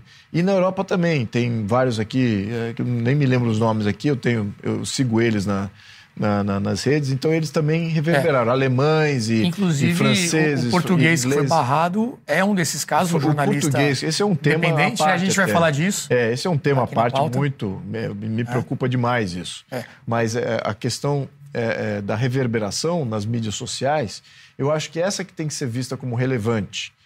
Por quê? Não só em termos de número efetivo de visualização, que você vê um número nominal gigantesco, que é, diminui ao nada a visualização das, das mídias tradicionais no Brasil. E é exatamente por isso que a reação até dos juízes é: ah, temos que regulamentar uhum. a mídia social. Se a mídia tradicional, estatal, estivesse tendo esse impacto todo de mentir, ele não estaria falando nada de, de, querer controlar a mídia social. Mais uma vez, querer controlar a mídia social. Então, de fato, aí está uma, uma, uma, Não há contestação do domínio da rede social. Ela é o canal em que a verdade ela é comunicada, sem dúvida que vem muito ruído, vem exageros, vem fake news, vem junto. Muito bem. Mas vem muita verdade também. Então temos que deixar os canais abertos, né, para que essa verdade possa ser depurada na discussão. É isso que eu acho que é importante a gente denotar aqui. E a, a derrocada que a gente fala sempre da, da mídia tradicional, ela tem que ser aceita, porque, de uma certa maneira, nós constantemente queremos ver a mídia estatal representar aquilo que a gente acha que é verdade. Tem canais, por exemplo, é, que são tão fora do escopo da, da, da razoabilidade que nós nem consideramos aqui, mas que se comunicam com nichos radicais da esquerda. 24-7, é, Diário do Centro Eles falaram do Mundo. em 30 mil pessoas. Pois é, tá, o Diário 24 falou em 30 mil pessoas. Diário do Centro do Mundo. Todos esses mais hiper radicais da esquerda, né, vamos chamar, se a gente é extrema-direita, então eles são hiper radicais da esquerda, o adorador de terroristas, vamos colocar assim. É, esses canais, então, qual é a relevância deles? Por que não falamos deles? Na minha percepção, a mídia estatal hoje, desses grandes blogs, Estadão, Globo, Poder, estão indo para esse lado, estão indo para esse lado. Esse é, radicalismo. Radicalismo com baixa visualização, um, com um nicho é, que de fato não, não tem impacto nenhum na criação e formação de opinião pública, e eles sabem disso. É exatamente por isso que eles querem vir contra as mídias e as plataformas de, de, redes sociais. Você citou a questão da regulamentação das redes, né? Um grande defensor dessa regulamentação é o ministro Alexandre de Moraes, que falou hoje em um evento é, aqui em São Paulo, era a recepção para os novos, para os calouros, os novos alunos da Universidade de Direito de São, da, da Universidade de São Paulo, da USP, né, Largo São Francisco. É, tem um trecho aí que está viralizando nas últimas horas, a gente separou para ver a fala do Alexandre de Moraes, que pareceu ter ali algo é, relativo às manifestações de ontem, uma resposta aí aos atos da Avenida Paulista. Vamos ver. Nós não podemos nos enganar, nós não podemos é, baixar a guarda, é, não podemos dar uma de bambã contra o Popó, é, que durou 36 segundos. Nós temos que ficar alertas e fortalecer a democracia, fortalecer as instituições e regulamentar o que precisa ser regulamentado. Tá, ele usou até a, luta né, que teve no final de semana, muita gente acompanhou isso também. É, não sei se dá para chamar de luta também.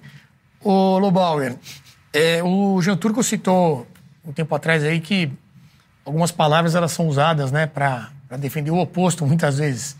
E a gente vê isso acontecer com democracia também, né? É, é o argumento do Jean Turco, essa questão de, pô, vamos defender a democracia, e quando você vê, a própria democracia está um pouco relativizada ali na, nas atitudes que estão sendo tomadas com esse objetivo. Não sei se você tinha acompanhado essa fala aí, qual que é a sua análise? Não, não tinha, não. É, primeiro que são tempos, realmente, tempos... Uh, tempos complexos que a gente vive, né? Mas a gente já comentou aqui algumas vezes sobre democracia desde que seja minha, né? É, democracia é muito. Nós conhecemos, é o que está na nossa regra máxima, é o que está na nossa Constituição é o respeito às instituições, à distribuição dos poderes, tudo aquilo que é meio óbvio para o primeiro semestre da ciência política, e, e, e não é isso que a gente está vivendo. Então, assim, agora, essa manifestação do, do, do ministro Alexandre Moraes, ela, ela constrange a gente, ela constrange, assim como as manchetes de jornal e da grande mídia. É constrangedor. Sabe o que, que acontece no médio e longo prazo? Vai perdendo credibilidade, como já está acontecendo. É, essa quantidade de gente na rua é fruto disso também, né? É, evidentemente que, assim, eu vou juntar um pouco tudo que a gente estava falando num comentário que o Luiz Felipe fez, é, assim, que ele sempre repete nos nossos programas. Mas tem que vir da rua. Mas sabe o que eu acho que está acontecendo, Luiz? É que teve uma ressaca profunda. E isso que a gente viu ontem é o início do fim da ressaca. Os processos políticos, isso é histórico, né? E principalmente países com o perfil do Brasil, tradicionais, países onde há cooptação política permanente, não é um país de ruptura, né? E grandes, e complexos, e, e, e heterogêneos, é muito lento, é o tempo das nossas vidas. Mas o que a gente pode estar tá vendo aqui, e espero estar tá, tá correto nessa avaliação, e nós, vamos tá, nós estamos gravando e a história vai dizer. O que o, o senador Marinho disse é, e o que a gente está observando no processo é o início de um novo processo de anos de depuração.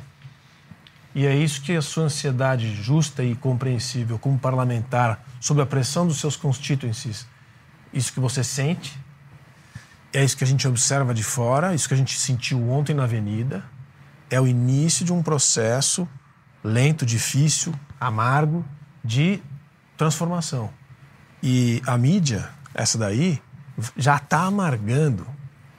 Os velhos comentaristas do tipo Miriam Leitão, etc., estão ficando numa situação muito difícil. Todos os velhos da velha guarda do Globo News que a gente admirou, eu admirei muitos deles, hoje eu olho. O Demétrio Magnoli fez uma manifestação forte na questão de Israel, que merece registro, mas, na média, está ficando constrangedor para eles mesmos. Muitos dos meus colegas professores da GV, da própria USP, mudos, silenciaram. Por quê? Porque é constrangedor mesmo. Tem alguma coisa muito errada acontecendo que está ficando muito evidente. Então, a mídia não reporta. É, o OAB os, também é um caso a, desse, né? O que, que adianta o ministro ir lá na, na, na escola de direito da USP falar isso? Eu quero ver ele falar em alguma outra escola, porque essa daí é fácil. Tem muitas escolas, acho que ele não consegue entrar. Aliás, não consegue andar muito na rua hoje em dia. Que não seja com quatro capangas em volta. Então, o negócio está ficando difícil. É, e, e, essa questão do ambiente controlado, né? Nós tivemos hoje uma pergunta que saiu um pouco do script de um evento com o presidente Lula e chegou ao ponto da jornalista que fez a pergunta ser vaiada. Porque fez uma pergunta e, por sinal, o presidente acabou não respondendo. Vamos assistir. E se eu puder ser ousada, presidente, eu queria perguntar sobre o ato que ocorreu ontem na Avenida Paulista. Eu acho que não sou só eu que estou curiosa a respeito. Eu gostaria de ouvir uma avaliação sua, se possível. Muito obrigada. Muito bem, pessoal, vamos lá. Ministra Tá aí, foi vaiada uma pergunta pertinente, né? Tivemos um grande ato aqui no dia de ontem, todo mundo repercutindo. O atual presidente foi alvo de muitos dos discursos e da, da, da, insatisfação das pessoas que estavam lá. Nada mais natural do que a imprensa querer saber se ele tem algum comentário sobre isso. Foi vaiada neste ambiente, aí nesse evento oficial do governo. Jean Turco, esses dois vídeos, não sei se você já tinha visto, tanto o Moraes quanto essa pergunta aí da jornalista que ficou sem resposta. Bom, sobre o primeiro vídeo, é, não tinha visto, mas assim, demonstra que não vão parar, não vão recuar, como todo mundo aqui previu, pelo contrário, vão continuar. Ele fala que o que tem que ser regulado, tem que ser regulado mesmo, ponto. Que sabemos que em lugar nenhum do universo é papel de um tribunal constitucional, de uma corte constitucional. Pela enésima vez isso está acontecendo e todo mundo finge como se isso fosse normal e legal, que não é nem normal nem legal. Segundo vídeo, isso demonstra que nós já não estamos mais numa democracia, num país livre. Porque onde uma coisa dessa pode acontecer? Num país que não é um país livre. Porque num país livre, qualquer um, todo mundo, ainda mais a mídia, pode e costuma fazer perguntas, inclusive muito piores que essas. Este não foi nenhum questionamento, não foi uma pergunta incômoda, foi nada demais. Você falou pertinente, eu diria mais, foi super normal, de boa, não tem nenhum problema. Assim, você é um time, outro time concorrente para o campeonato final, os dois ali por ali similares com pontos similares, etc. Fez um bom jogo, fez um jogo ganhou, você pergunta, ah, o que você está achando do outro time, como é que tá, você acha que vai ganhar? Você pergunta super normal, absolutamente nada o simples fato que ela mesmo, né, não só foi vaiada, não só o presidente nem se incomodou em responder, mas inclusive E é esse o presidente que trata bem a mídia, né? Quem tratava mal era o cara que respondia e, respondia na cara. Mas tudo bem. É, é, mas, inclusive, o fato que ela mesmo é, antecipou a pergunta se eu posso ser ousada. Que ousada? Se essa é ousadia, meus caros, então acabou. Fecha tudo e vamos embora. E tem que ser ousada mesmo, tem que pedir licença para ser ousada. Se a mídia não for ousada, não é mídia. É muito simples. É uma caixa de ressonância do Estado. Então, assim, é um, é, é, um, é um evento pequeno, por um lado, mas é emblemático de uma situação gravíssima que já passou do ponto. Qual é o próximo passo? O passo seguinte, aquele no qual uma jornalista faz uma pergunta super normal e ela mesma já se acha, se sente constrangida. E aí, quando você não responde, o próximo passo é que não vai fazer mais. E o próximo ainda, que quem fizer ou usar se organizar para, será reprimido.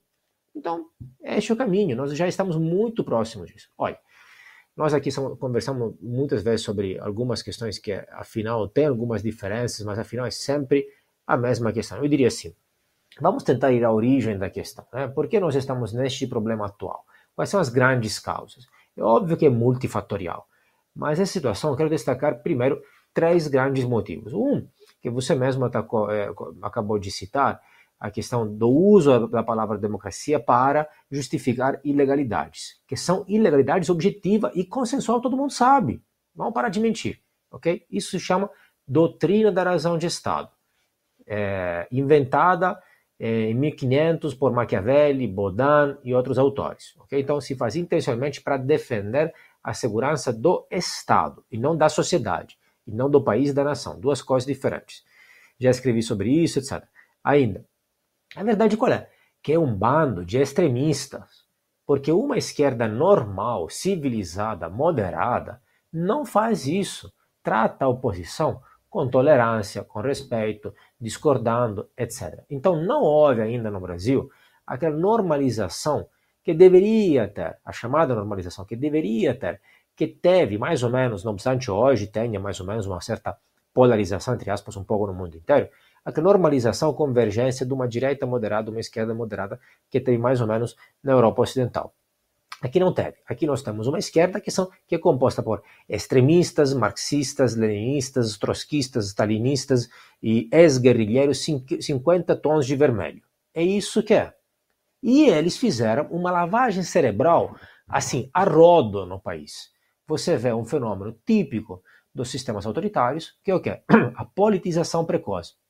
Quantas crianças de 14, 16 ou até menos anos que você vê por aí politizadas, extremistas, com posições fortíssimas, crenças super radicadas, certezas 100% fortíssimas, etc., com posições extremistas. Isso não é normal. Essa aqui, gente, não é uma esquerda normal, repito infinitamente. Não, nós não. Por quê? Porque não tem como dialogar com quem não quer diálogo. Essa turma não vai dialogar nunca. Um dia tudo isso vai parar. Um dia vai ser corrigido algum, algum destes abusos, mas vai voltar. Porque na alma, essa turma pensa o que pensa. E lobotomizaram milhões de pessoas que concordam, justificam e usam isso para fins escusos, privados, etc. E o terceiro ponto, não que seja o último, é uma certa cultura política democrática que falta bastante ou totalmente. Ou seja, o país teve a redemocratização, de fato, mas ainda a cultura democrática é ainda muito incipiente. E é normal isso. Num país que teve uma democratização muito recente, isso é normal. E cultura política democrática que significa uma série de coisas, mas significa essencialmente a tolerância com o outro, do outro, a tolerância com a oposição. Então você não quer aniquilar o adversário, você não enxergar como inimigo, mas simplesmente como um concorrente. Você não perseguir a oposição, você dar, dar direito de alternância no poder agora eu ganho e depois você pode ganhar. Por quê? Porque há uma certa cultura, não sei quantificar de quantas pessoas, uma certa cultura política autoritária mesmo, que enxerga dessa forma. Eu tomo posse do poder e uso para os fins privados do meu grupo político, do meu bando, da minha tribo, do meu partido, do meu, é, do meu líder com poder carismático, etc. E uso para me enraizar no poder e oprimir a oposição aniquilar a oposição. É um ódio total, ódio no coração do qual estava falando antes o senador, que quer destruir a oposição. Bom, isso é exatamente tudo que tem contra qualquer país livre, país democrático. Isso é autoritarismo na veia, autoritarismo na cabeça, cultura política autoritária. Pois é, e outra forma de resposta né, que a esquerda poderia dar seriam manifestações. A produção já chegou a colocar aí na tela e a CNN traz é, a dificuldade que eles encontram desse tipo de engajamento. Então, a esquerda admite dificuldade de mobilização e articula atos em março. Março está aí já, né? Semana que vem já estamos em março. Não sei se eles terão tempo de organizar e se vão querer correr esse risco, principalmente, né, Lobauer? Porque eh, a partir do que aconteceu ontem, alguma resposta teria que ser dali para cima. E eu duvido muito que eles tenham esse poder aí de não mobilização. Tem, não tem legitimidade. Se, se fizerem, eu, eu duvido que façam, mas se tentarem, você vai ver aquelas manifestações conhecidas com aquelas, aqueles balões da CUT. A CUT. É. E aquela, aquele, aquele um modelo sanduíche. Aquele incentivo, né? Modelo ônibus com sanduíche, etc. Né? Bandeirinhas do Hamas Mortadela. e bandeirinhas do, dos sindicatos tremulando, todo mundo remunerado. E se você pega um microfone e entra por ali e faz algumas perguntas, como alguns já fizeram, ninguém sabe muito bem por que está ali. Não é isso? Então, ontem, se você fosse lá, aliás, é muito interessante observar que as pessoas. Primeiro, o silêncio, que é uma coisa muito diferente. Você vê nessas manifestações da história, é sempre um ambiente muito barulhento, muito de alguma certa tensão. Ontem era um, um relativo silêncio. Era uma, uma, coisa muito que eu nunca tinha percebido, eu nunca tinha é, notado assim. E, e assim também é uma coisa de uma, uma certa limpeza, um certo comportamento de civilização, assim, pouco visto nos últimos tempos. E é, no caso, se a gente for imaginar que a esquerda vai tentar fazer, vai ser o modelo tradicional. E eu temo, te, a me arrisco a dizer que não vai ter só a gente toda que a gente imagina, não vai ter representação, hum. porque não tem legitimidade. Né? Como disse o senador, é, eles, eles estão no poder, mas são uma minoria. Muito bem. É, bom, citamos várias vezes aqui já o caso do jornalista português Sérgio Tavares, é, que veio para acompanhar aqui as manifestações e acabou sendo barrado no aeroporto, foi detido pela Polícia Federal, teve que prestar depoimento. Esse caso teve muita repercussão também, muitos políticos se envolveram, estão pedindo explicações. É, a gente tem um vídeo que ele gravou quando saiu né, dessa, dessa série de perguntas que foram feitas pela Polícia Federal e ele relatou tudo aquilo que ele passou. Vamos assistir, começar por esse vídeo, depois a gente entra aqui nos pormenores de toda essa situação. Olá a todos, isto é o Bom Sabor da Liberdade. Acabei de ser agora solto depois destas horas todas na delegacia, uh, interrogado pela Polícia Federal. Perguntaram-me sobre especificamente Alexandre de Moraes, Flávio Dino, vacinas, 8 de janeiro, tudo um português que vem simplesmente cobrir uma manifestação de apoio a Jair Bolsonaro, vira uma audiência pública sobre vacinação amanhã em Brasília e é sujeito a isto tudo, a prender o passaporte, fui tratado aqui quase como um criminoso, mas o bem prevalece. Estou de volta, contem comigo, vou ter uma emissão incrível no meu canal do YouTube, canal Sérgio Tavares, acompanhem tudo, vou-vos contar tudo o que aconteceu, tudo o que me perguntaram, um agradecimento a todas as milhares de mensagens de força, vamos mostrar ao mundo o que se passa na Paulista, vamos mostrar o que se passa amanhã em Brasília, no Senado, na, na, na, audiência sobre vacinação infantil e não nos vão calar. Um forte abraço do vosso repórter cidadão de Portugal, Sérgio Tavares. Contem comigo, vou estar daqui a pouco na Paulista a mostrar a festa da liberdade. Bom, tá aí o Sérgio Tavares com sotaque português, mas acho que deu para entender muito bem ali o que ele falou. É ele que entrevistou o Bolsonaro recentemente no canal dele, também teve muita audiência aqui para Portugal. É muito raro, né? Uma audiência de 100 mil pessoas ao vivo acompanhando a entrevista. É, e parece que ficou ali no radar da Polícia Federal. A polícia é, alegou que foi uma questão de visto de trabalho.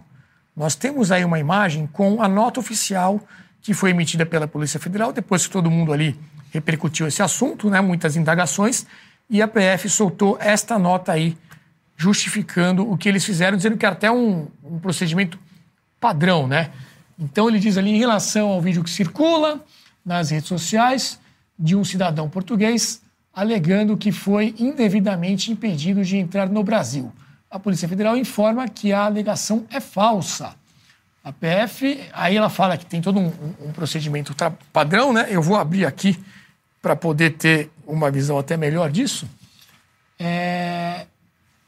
Conduzindo o procedimento padrão para avaliar a situação do indivíduo, verificando se ele está apto no país, é, se ele está a turismo ou a trabalho. Então, eles alegam ali que precisariam de um, de um visto de trabalho e também fazem uma admissão de que haveria foram feitas perguntas né, sobre declarações dele e opiniões dele nos últimos tempos. Então é o último parágrafo ali. Além disso, o estrangeiro foi indagado sobre comentário que fez sobre a democracia no Brasil, afirmando que o país vive uma ditadura do judiciário, além de outras afirmações na mesma linha, postadas em suas redes sociais. Ou seja, a Polícia Federal estava ali acompanhando as redes sociais do jornalista português. Vale ressaltar que as mesmas medidas são adotadas por padrão na grande maioria dos aeroportos internacionais. Então, é, tem uma contradição aí já de cara, né? na própria nota da Polícia Federal. Ela fala que seria necessário um visto de trabalho, que ele não apresentou. Depois fala que houve indagações sobre assuntos que não tem nada a ver com isso. Se era necessário o visto de trabalho, como é que ele foi liberado para trabalhar? Por que ele não ficou lá então retido no aeroporto? É, e mais tarde apareceu também uma outra informação que desmente essa versão da Polícia Federal, que é uma norma em relação a como os jornalistas têm que estar para trabalhar aqui no Brasil, os jornalistas da União Europeia. Temos essa outra imagem aí que fala que esse visto não é necessário. Se o jornalista vem para o Brasil para fazer ali uma, uma cobertura, alguma coisa relativo a algum evento jornalístico especificamente, e que vai ficar menos de 90 dias aqui no Brasil. Então, se você vai ficar menos de 90 dias, o próprio site do governo traz essa informação, a não ser que você seja contratado por uma empresa brasileira para fazer esse trabalho, não é o caso aqui. Então não se sustenta também essa afirmação de que seria algo aí relativo ao visto. É, Luiz Felipe, eu vi alguns parlamentares preocupados né, com essa situação e querendo saber a origem dessa ordem, né? Porque saiu a Polícia Federal como autora, né, como a parte ativa de tudo isso que aconteceu, sem maiores detalhes. Você ouviu algo a respeito? Sabe se algo vai ser é, Olha, fizemos exigido um re... para mais explicações? Sim, fizemos um requerimento, nosso gabinete fez um requerimento ao ministro da Justiça para que ele preste esclarecimentos com relação a essa medida que a Polícia Federal está tomando, porque sabemos que isso não é padrão na, normal da Polícia Federal. Isso foi ó, um mando de Brasília, alguém de Brasília mandou a Polícia Federal fazer esse tipo de indagação a essa pessoa especificamente. Então houve uma, uma pré-seleção ali do, é, do, desse, do repórter. eu conheço esse repórter e é, é, muito interessante a vida pessoal dele e a conversão dele, porque ele é, é um repórter como todos os outros, mas que é, tem uma formação muito similar a qualquer outro repórter que existe no Brasil, na mídia mundial. No entanto, ele teve um, uma, um esclarecimento, um momento ali de Red Pill, em que ele vê tudo que está de errado né, nos sistemas de governo, não é só no Brasil, obviamente que na, na Europa e Portugal, sobretudo, que também teve escândalos de corrupção. Então, ele vem com uma autenticidade muito forte né, da, da, sua experiência pessoal e tem uma influência muito importante é, na formação de uma de opinião portuguesa. Agora, é, o que eu diria aqui, é, na minha opinião, é a terceira mancada desse governo, no mínimo, é a terceira grande mancada de relações exteriores do governo. Né? Primeiro, pouquíssimo tempo, né? É, exatamente. Agora está encurtando os espaços. Quem sabe a quarta vai ser logo na semana que vem. Mas tivemos posicionamentos errados com relação à, à guerra da Ucrânia. Né? O, o, o, o presidente Lula já saiu da neutralidade com relação à guerra na Ucrânia, que tinha uma, no, o Itamaraty tinha construído uma posição muito boa, né, do governo do Jair Bolsonaro. O Lula logo no início já rompe com essa neutralidade. Depois temos questões com relação eh, a Israel, que vem agora nessa semana. E em cima disso, logo na sequência, temos quase que uma, um problema de relações exteriores com o nosso com Portugal, que tem, tem todo tipo de extensão é, de cidadania para residentes é, portugueses versus brasileiros. Então, é, é um receptório de, de, brasileiros que querem fugir aqui do, do sistema tributário uhum. e de toda vez que o país entra em crise. E vice-versa, também nós recebemos portugueses quando houve crise é, política profunda em Portugal nos anos 70. Então, é, é um país irmão né? quase que é um Estado brasileiro, ou nós somos um, um, um grande pai em português. É, como do, não importa a maneira que se veja, a população é muito similar, os valores são muito similares, é, as vontades, as, as dinâmicas são muito. É, é um padrão muito acolhedor, como temos aqui.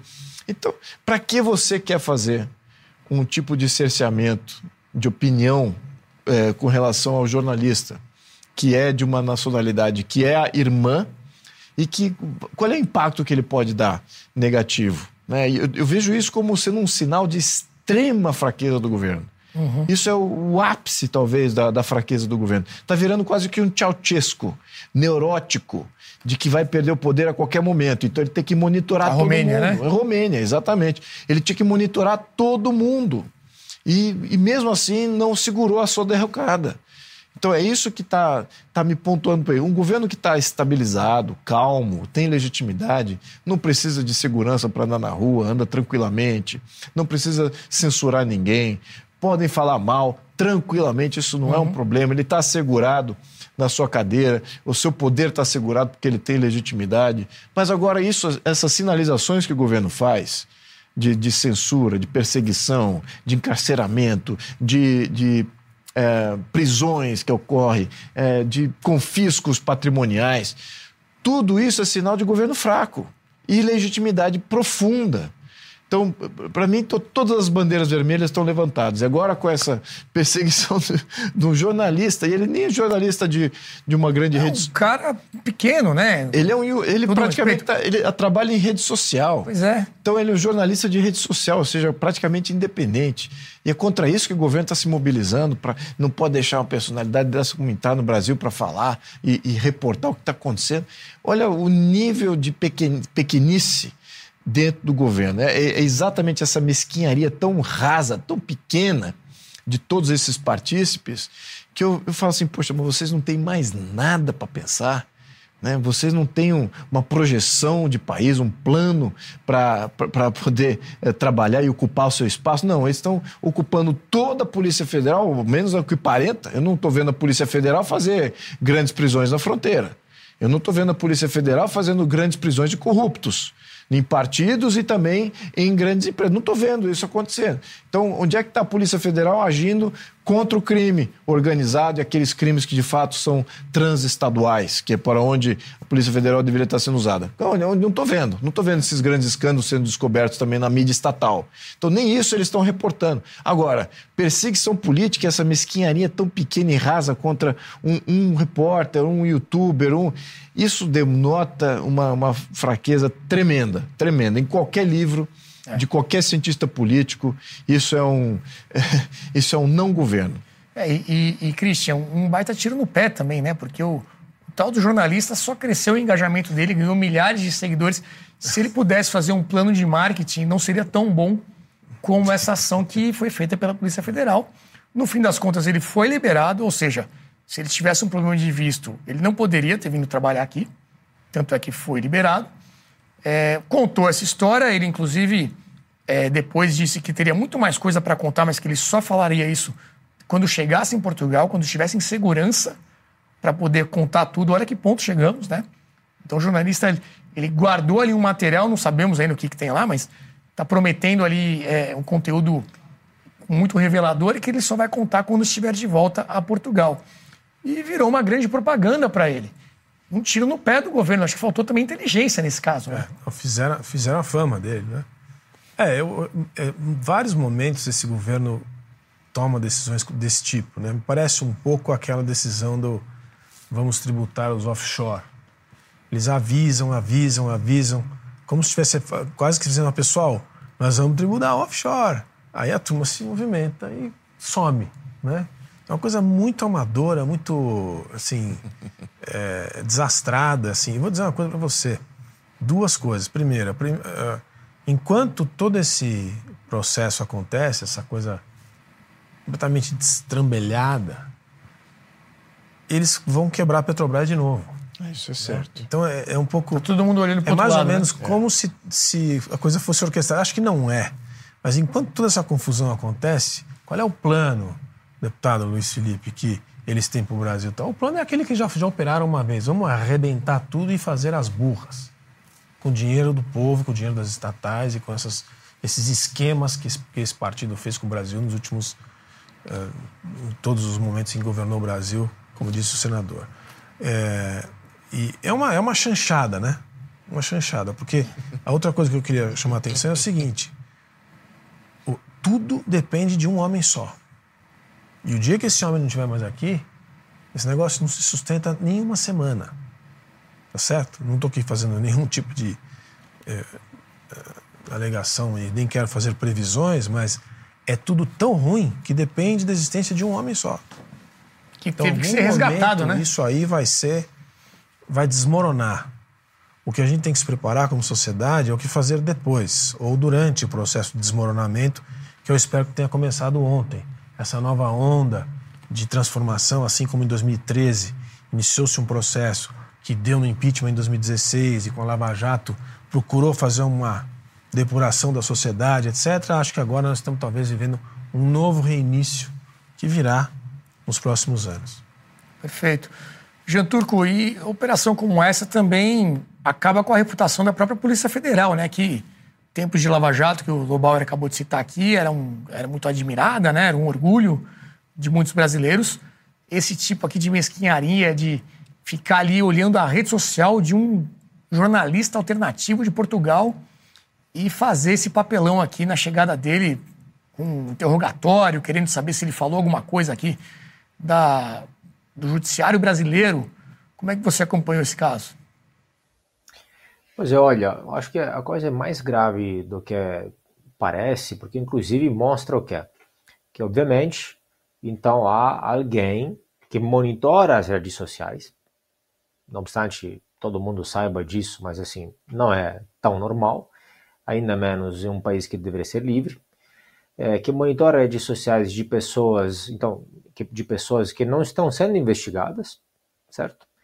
E que questiona, inclusive, pelo que aqui parece, sobre falas, meras opiniões da pessoa. Nada disso deveria acontecer. Né? É, e isso acontece onde? Em quais países? É, o que você escreve nas, nas redes sociais é monitorado por países autoritários. Já teve alguns casos de turistas que é totalmente ignorados, assim, ignorando totalmente esses fatos, às vezes tinham escrito algum comentário negativo sobre um país, sobre algum evento, fenômeno de um país específico, inclusive anos antes, depois foram para viajar para estes países e assim que chegaram no aeroporto foram é, questionados, detidos por algumas horas ou até às vezes presos. Só que isso onde aconteceu? Na China, na Rússia, na Coreia do Norte, né, que monitora essas pessoas, esses casos, e assim que o cara chega, detido, momentaneamente ou preso. De novo, estamos nos aproximando disso, que não é normal. Posto que o controle de fronteiras é soberano e qualquer país pode negar o acesso a qualquer um é, sem nem ter que explicar, evidentemente, mas neste caso, tudo indica que teve exatamente um mando político que foi direcionado, não foi um controle aleatório, etc., que estavam esperando a pessoa, é, monitorando as redes sociais, é, mesmo não tendo uma investigação, pelo que parece até agora, né? e, e teve então um mando político, etc. E tudo indica que seja uma intimidação, na verdade, dessa, dessa questão. E é isso mesmo. E aí, e depois, repito, e aí depois as pessoas vêm falar que, que quem maltratava a mídia era Bolsonaro. Assim, sinceramente, inclusive, assim, zero simpatia para a pessoa de Bolsonaro por minha parte, mas, mas o problema qual é?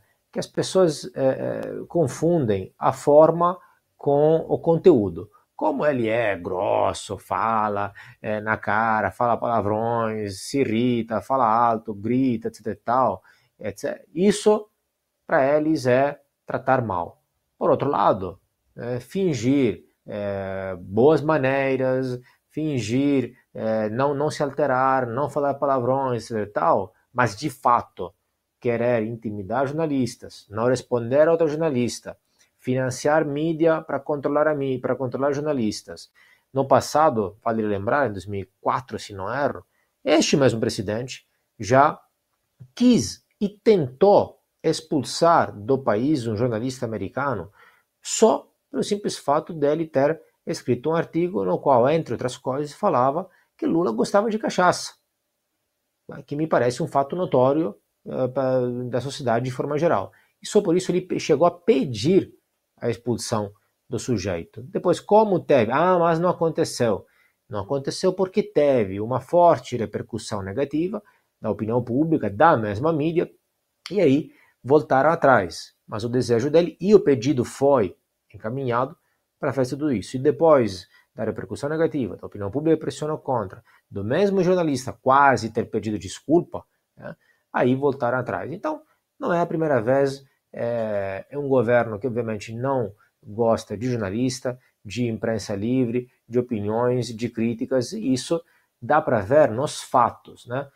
Olhem menos o que as pessoas falam, como falam, a forma, e olhem mais para o que as pessoas fazem de fato, as ações concretas. É, eu me lembro desse caso também do jornalista, acho que era americano, né, que falou que o, que o, Lula bebia. É, mas a reação da mídia em geral na época foi diferente. Todo mundo ali ficou do lado do jornalista, né? Essa repercussão que o, que o Jean Turco comentou. É diferente de agora. Agora não, agora estão chamando ele de blogueiro, né? É homem que se diz jornalista, porque a coisa está tão é, é, inflamada Corpor dentro dessa. A corporação. Mídia, da corporação aí do consórcio, como algumas pessoas falam, né? É, que não há essa solidariedade, né? É, entre os pares, digamos assim, jornalistas. Nem consideram ele jornalista, tentam justificar com isso o que aconteceu lá. Enfim, uma outra pauta aqui antes da gente terminar, porque vale a pena, eu sei que o assunto hoje era todo a repercussão né, dessa grande, desse grande ato na Avenida Paulista, mas nós temos dois vídeos rápidos de parlamentares falando, Luiz Felipe, sobre o pedido de impeachment, né, que teve o recorde de assinaturas, e aí a gente vai poder comentar rapidamente sobre essa relação aí do Congresso com o Executivo. Se isso, ainda mais agora com a manifestação, se há uma pressão ainda maior em cima aí dessa governabilidade do governo Lula, o Lula 3. Vamos primeiro com o deputado Gustavo Gayer, de Goiás, que conversou com a nossa correspondente Guta Pini sobre o pedido de impeachment. Eu vejo essa questão da, das assinaturas de uma forma um tanto quanto estratégica, vamos dizer assim. Né? As chances reais disso virar o impeachment existe, mas elas são pequenas. O que acontece é que está se criando agora, de uma forma simbólica, um crescimento da rejeição desse presidente aqui no Congresso, que é um reflexo da rejeição que ele sofre no país inteiro. Né? As pesquisas já mostram que ele é muito mais rejeitado do que aprovado. E aí nós temos a possibilidade de, através desse número expressivo de assinaturas, que mais uma vez eu digo é o recorde, isso pode ser usado para enfraquecer o governo, fortalecer o centro, o que para nós é bom, porque fortalecendo o centro, então o centro estaria mais disponível a votar junto com o povo brasileiro, distanciar o centro desse governo com essa clara demonstração de um governo que apoia terroristas.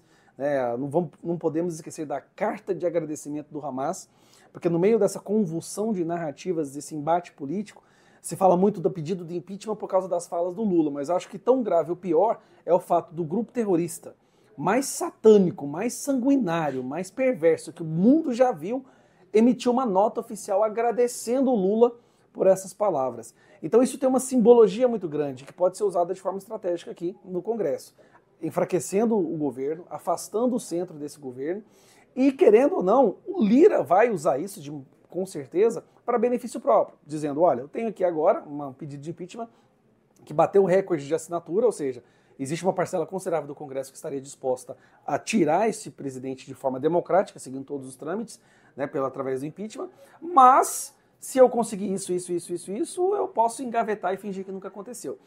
Pode ser que ele faça isso? É uma possibilidade, mas o que quer que seja que ele venha a pedir, com certeza vai enfraquecer o governo. Seriam mais ministérios, mais cargos estratégicos, mais posições para o centro, e por mais que o centro possa ser promíscuo nesse sentido, pelo menos não vai estar na mão desse grupo que apoia terrorista. É, tá aí só lembrando, né, o pedido de impeachment foi feito após as falas do Lula em relação a questão lá de Israel e Hamas, comparando né, com o Holocausto, a ação, a reação de Israel em relação ali aos, aos terroristas do Hamas. É, temos também a palavra de, do deputado Maurício Marcon, que falou também com a Guta Pini. Vamos ver o que ele disse.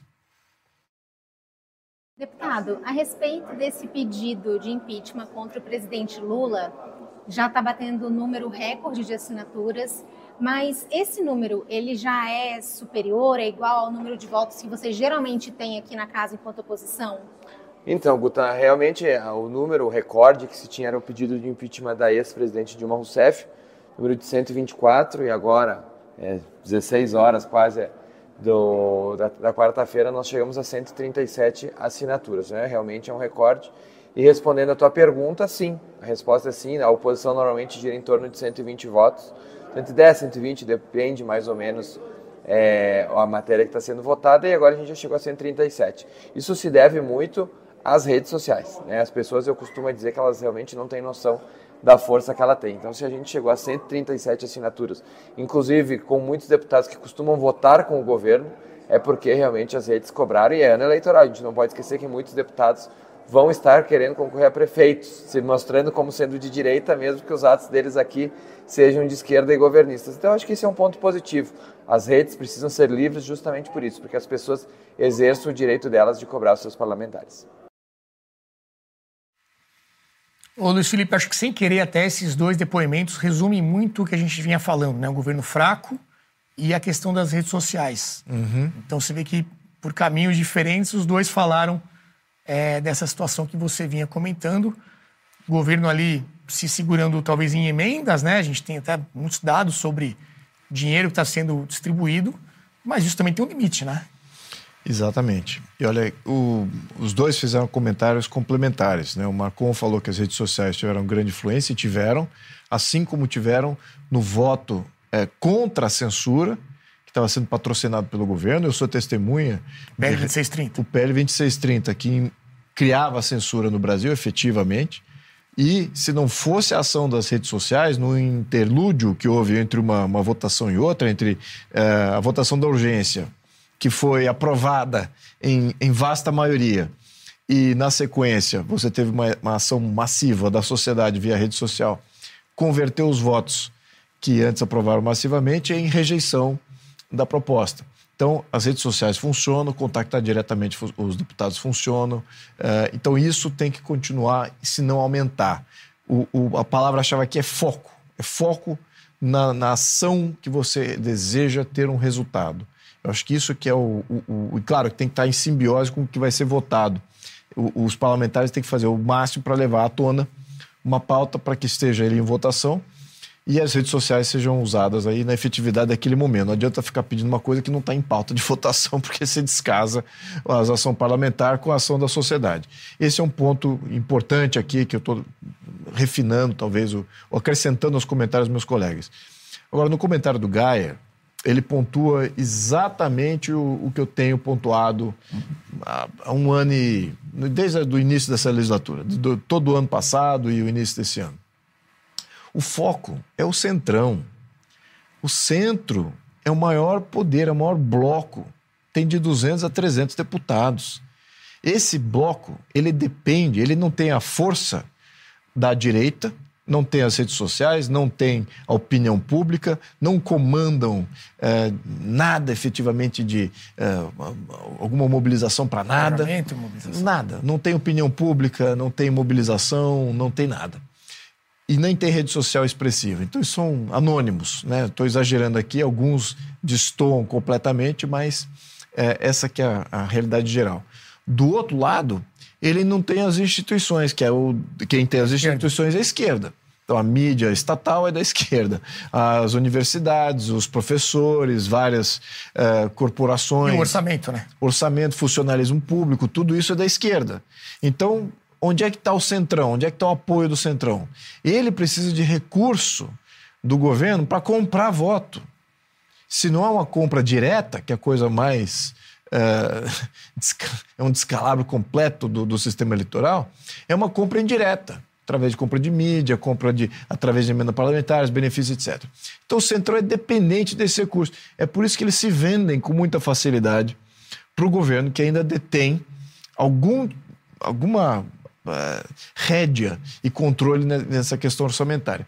Então, onde que os mobilizadores, as redes sociais, aqueles que vão para as ruas, os, os ativistas, se montarem movimentos sociais, é para convencer o centrão, os deputados do centro, para fazerem essa mudança. Venham para a oposição. Nós estamos abertos à redenção. Vocês pecaram em estar junto com o governo. Venham para a oposição. Né? O governo vai te levar para a ditadura. O governo vai te levar para o ostracismo internacional. É isso que o Centrão quer? É isso que os deputados do Centrão quer? querem? Eu imagino que não. Mas eles, por falta, por sua fraqueza, eles acabam se vendendo ao mal. Então é isso que está acontecendo. E o, e o, que acontece da mobilização é, da sociedade, ela não é tão focada como eu estou apontando aqui. Eu estou dando um alvo claro. Contate o seu deputado. Vou citar aqui alguns partidos. PSD. Contate o seu deputado do PSD. Converta o voto dele em voto de oposição. Partido do Kassab. Contate o, o deputado Baleia Rossi, líder do PMDB. Kassab, líder do PSDB. Contate o, o, do, PSDB, do PSDB, exato. A Bela Rossi do PMDB, Kassab do PSD. Isso. O líder do PSDB, quem que é? Não sei quem que é. Mas o PSDB é outro partido do Centrão, que está compondo apoio a um governo Marcos ditatorial. Pereira, Marcos, Pereira, Marcos Pereira do Republicanos. Contate o líder, está se vendendo por ministérios colocando republicanos, que é um partido dito de conservador, abrigo dos evangélicos, está se colocando contra Israel praticamente com uma narrativa, apoiando uma narrativa terrorista. Isso é o centrão, meus amigos. Vamos focar essas redes sociais onde elas devem ser focadas. Não adianta cobrar dos deputados de oposição. Os deputados de oposição estão fazendo de tudo. Você veja o Gayer, o que ele está fazendo, o Marcon, o que está fazendo, vai o, o, o, o Nicolas, o que ele está fazendo, estão se expondo, quase perdendo mandato, sendo perseguidos. Temos que ir para o deputado do Centrão. Esses é que estão com poder na mão, por incrível que pareça, mesmo dentro da fraqueza deles de não terem opinião e de não terem a máquina, eles ainda têm o voto. Eles ainda são a maioria do voto, é o maior número. Então é esses que vocês têm que contar. E muito por, os eleitores que os colocaram lá, eu acho que eles também têm que fazer uma introspecção do seu voto. Por que, que eles colocaram deputados do Centrão? E olha aí a dificuldade, né? A CNN traz que após happy hour com líderes na Câmara, Lula autoriza pagamento de 20 bilhões e meio Pronto. de reais em emendas antes da eleição. Aí. Nós temos também um gráfico que mostra a, a distribuição entre os partidos. Pode colocar na tela cheia, ó, emendas por partido. Está lá o PL, no primeiro lugar, né? o maior partido, é o que recebe mais. Isso aí foi durante o ano de 2023, então toda essa grana aí faz parte dessa negociação, entre aspas, que o, que o Luiz Felipe está trazendo aqui. E tem uma notícia também da Veja, que coloca a manchete de uma suposta guerra fria entre o Planalto e Arthur Lira. Então, segundo essa fonte aí da Veja, um ministro importante teria dito que a gente é, cansou do Lira. Vamos lidar com ele a partir do Supremo. Então, veja as armas que o governo usa para resolver os seus problemas. O, o Supremo PP, resolve. PP, esse, esse, é outro partido que, dito de, de, direita, vários deputados, alguns deputados do PP assinam o pedido de impeachment, mas também o PP é um partido de centro de negociação. A mesma coisa com, a, com outro partido que agora me, me, me fugiu a lista ali. Então, Podemos. É, União. União, que é o partido do Caiado. Caiado, União que Brasil. quer se lançar presidente da República. É Bivar, Ele é um. O, perdão? É o Bivar. Bivar. Poxa, Bivar. Já fui do partido do Bivar, do PSL você fazer compondo com o Lula, mas, sabe, realmente assim é uma exposição tremenda de que você não tem partido de ideologia nenhum, tem norte nenhum para o país. É negocial, é quem está no poder, eu faço negócio. Temos que parar com isso, temos que parar de eleger esse tipo de parlamentar, temos que parar de, eleger, de, de votar nesse tipo de partido. É isso que é essa introspecção que o eleitor tem que fazer. Tá? Eu, como parlamentar, posso ir lá, posso reclamar dos meus colegas. Isso não, não afeta em absolutamente nada se ele vai fazer uma negociação com o Poder Federal, não. O que eu posso fazer é trazer para o eleitor esclarecimento de como focar o voto e o poder do eleitor no conjunto. É isso que é importante. E o conjunto vai responder, porque é muito maior. Um pequeno poder organizado da sociedade é muito mais amplo do que todo o poder organizado do Estado. Por mais poderoso que seja o Estado, ele é ínfimo comparado com uma parcela muito pequena da população organizada e mobilizada. Foi o que aconteceu no caso do do PL 2630 que você citou. Eles Exatamente. sentiram essa pressão e Exato. acabaram. E o que aconteceu, por incrível que pareça, se você for ver em números os efetivos, desde o impeachment, da mobilização do impeachment, a parcela da população que se mobilizou é muito pequena. Uhum. Mas é organizada, é focada. Perfeito. Então é esse foco, essa organização que está faltando na sociedade. O que a gente pode fazer como parlamentar, e que existiam parlamentares na época do impeachment da Lava Jato, haviam parlamentares de dentro da máquina meio que orientando, dizendo, olha, aqui vai dar resultado, aqui não vai, fazendo isso vai dar... Eles orientavam, mas eles não faziam mobilização. É isso que é o importante. Enfim. Perfeito. Bom, a gente está chegando ao fim aqui do nosso Cartas na Mesa de hoje. A gente geralmente tenta terminar com um vídeo mais contraído, né? Para tirar um pouquinho da atenção dos assuntos mais sérios que são conversados aqui. E temos um flagra dessa manifestação com um infiltrado, uma importante figura que foi vista lá na Avenida Paulista. Claro que é uma brincadeira, mas esse vídeo está circulando bastante aí nas redes sociais. Vamos ver quem é que foi flagrado dentro da manifestação da Avenida Paulista. Bolsonaro, do seu legado. Presidente. Alô, presidente!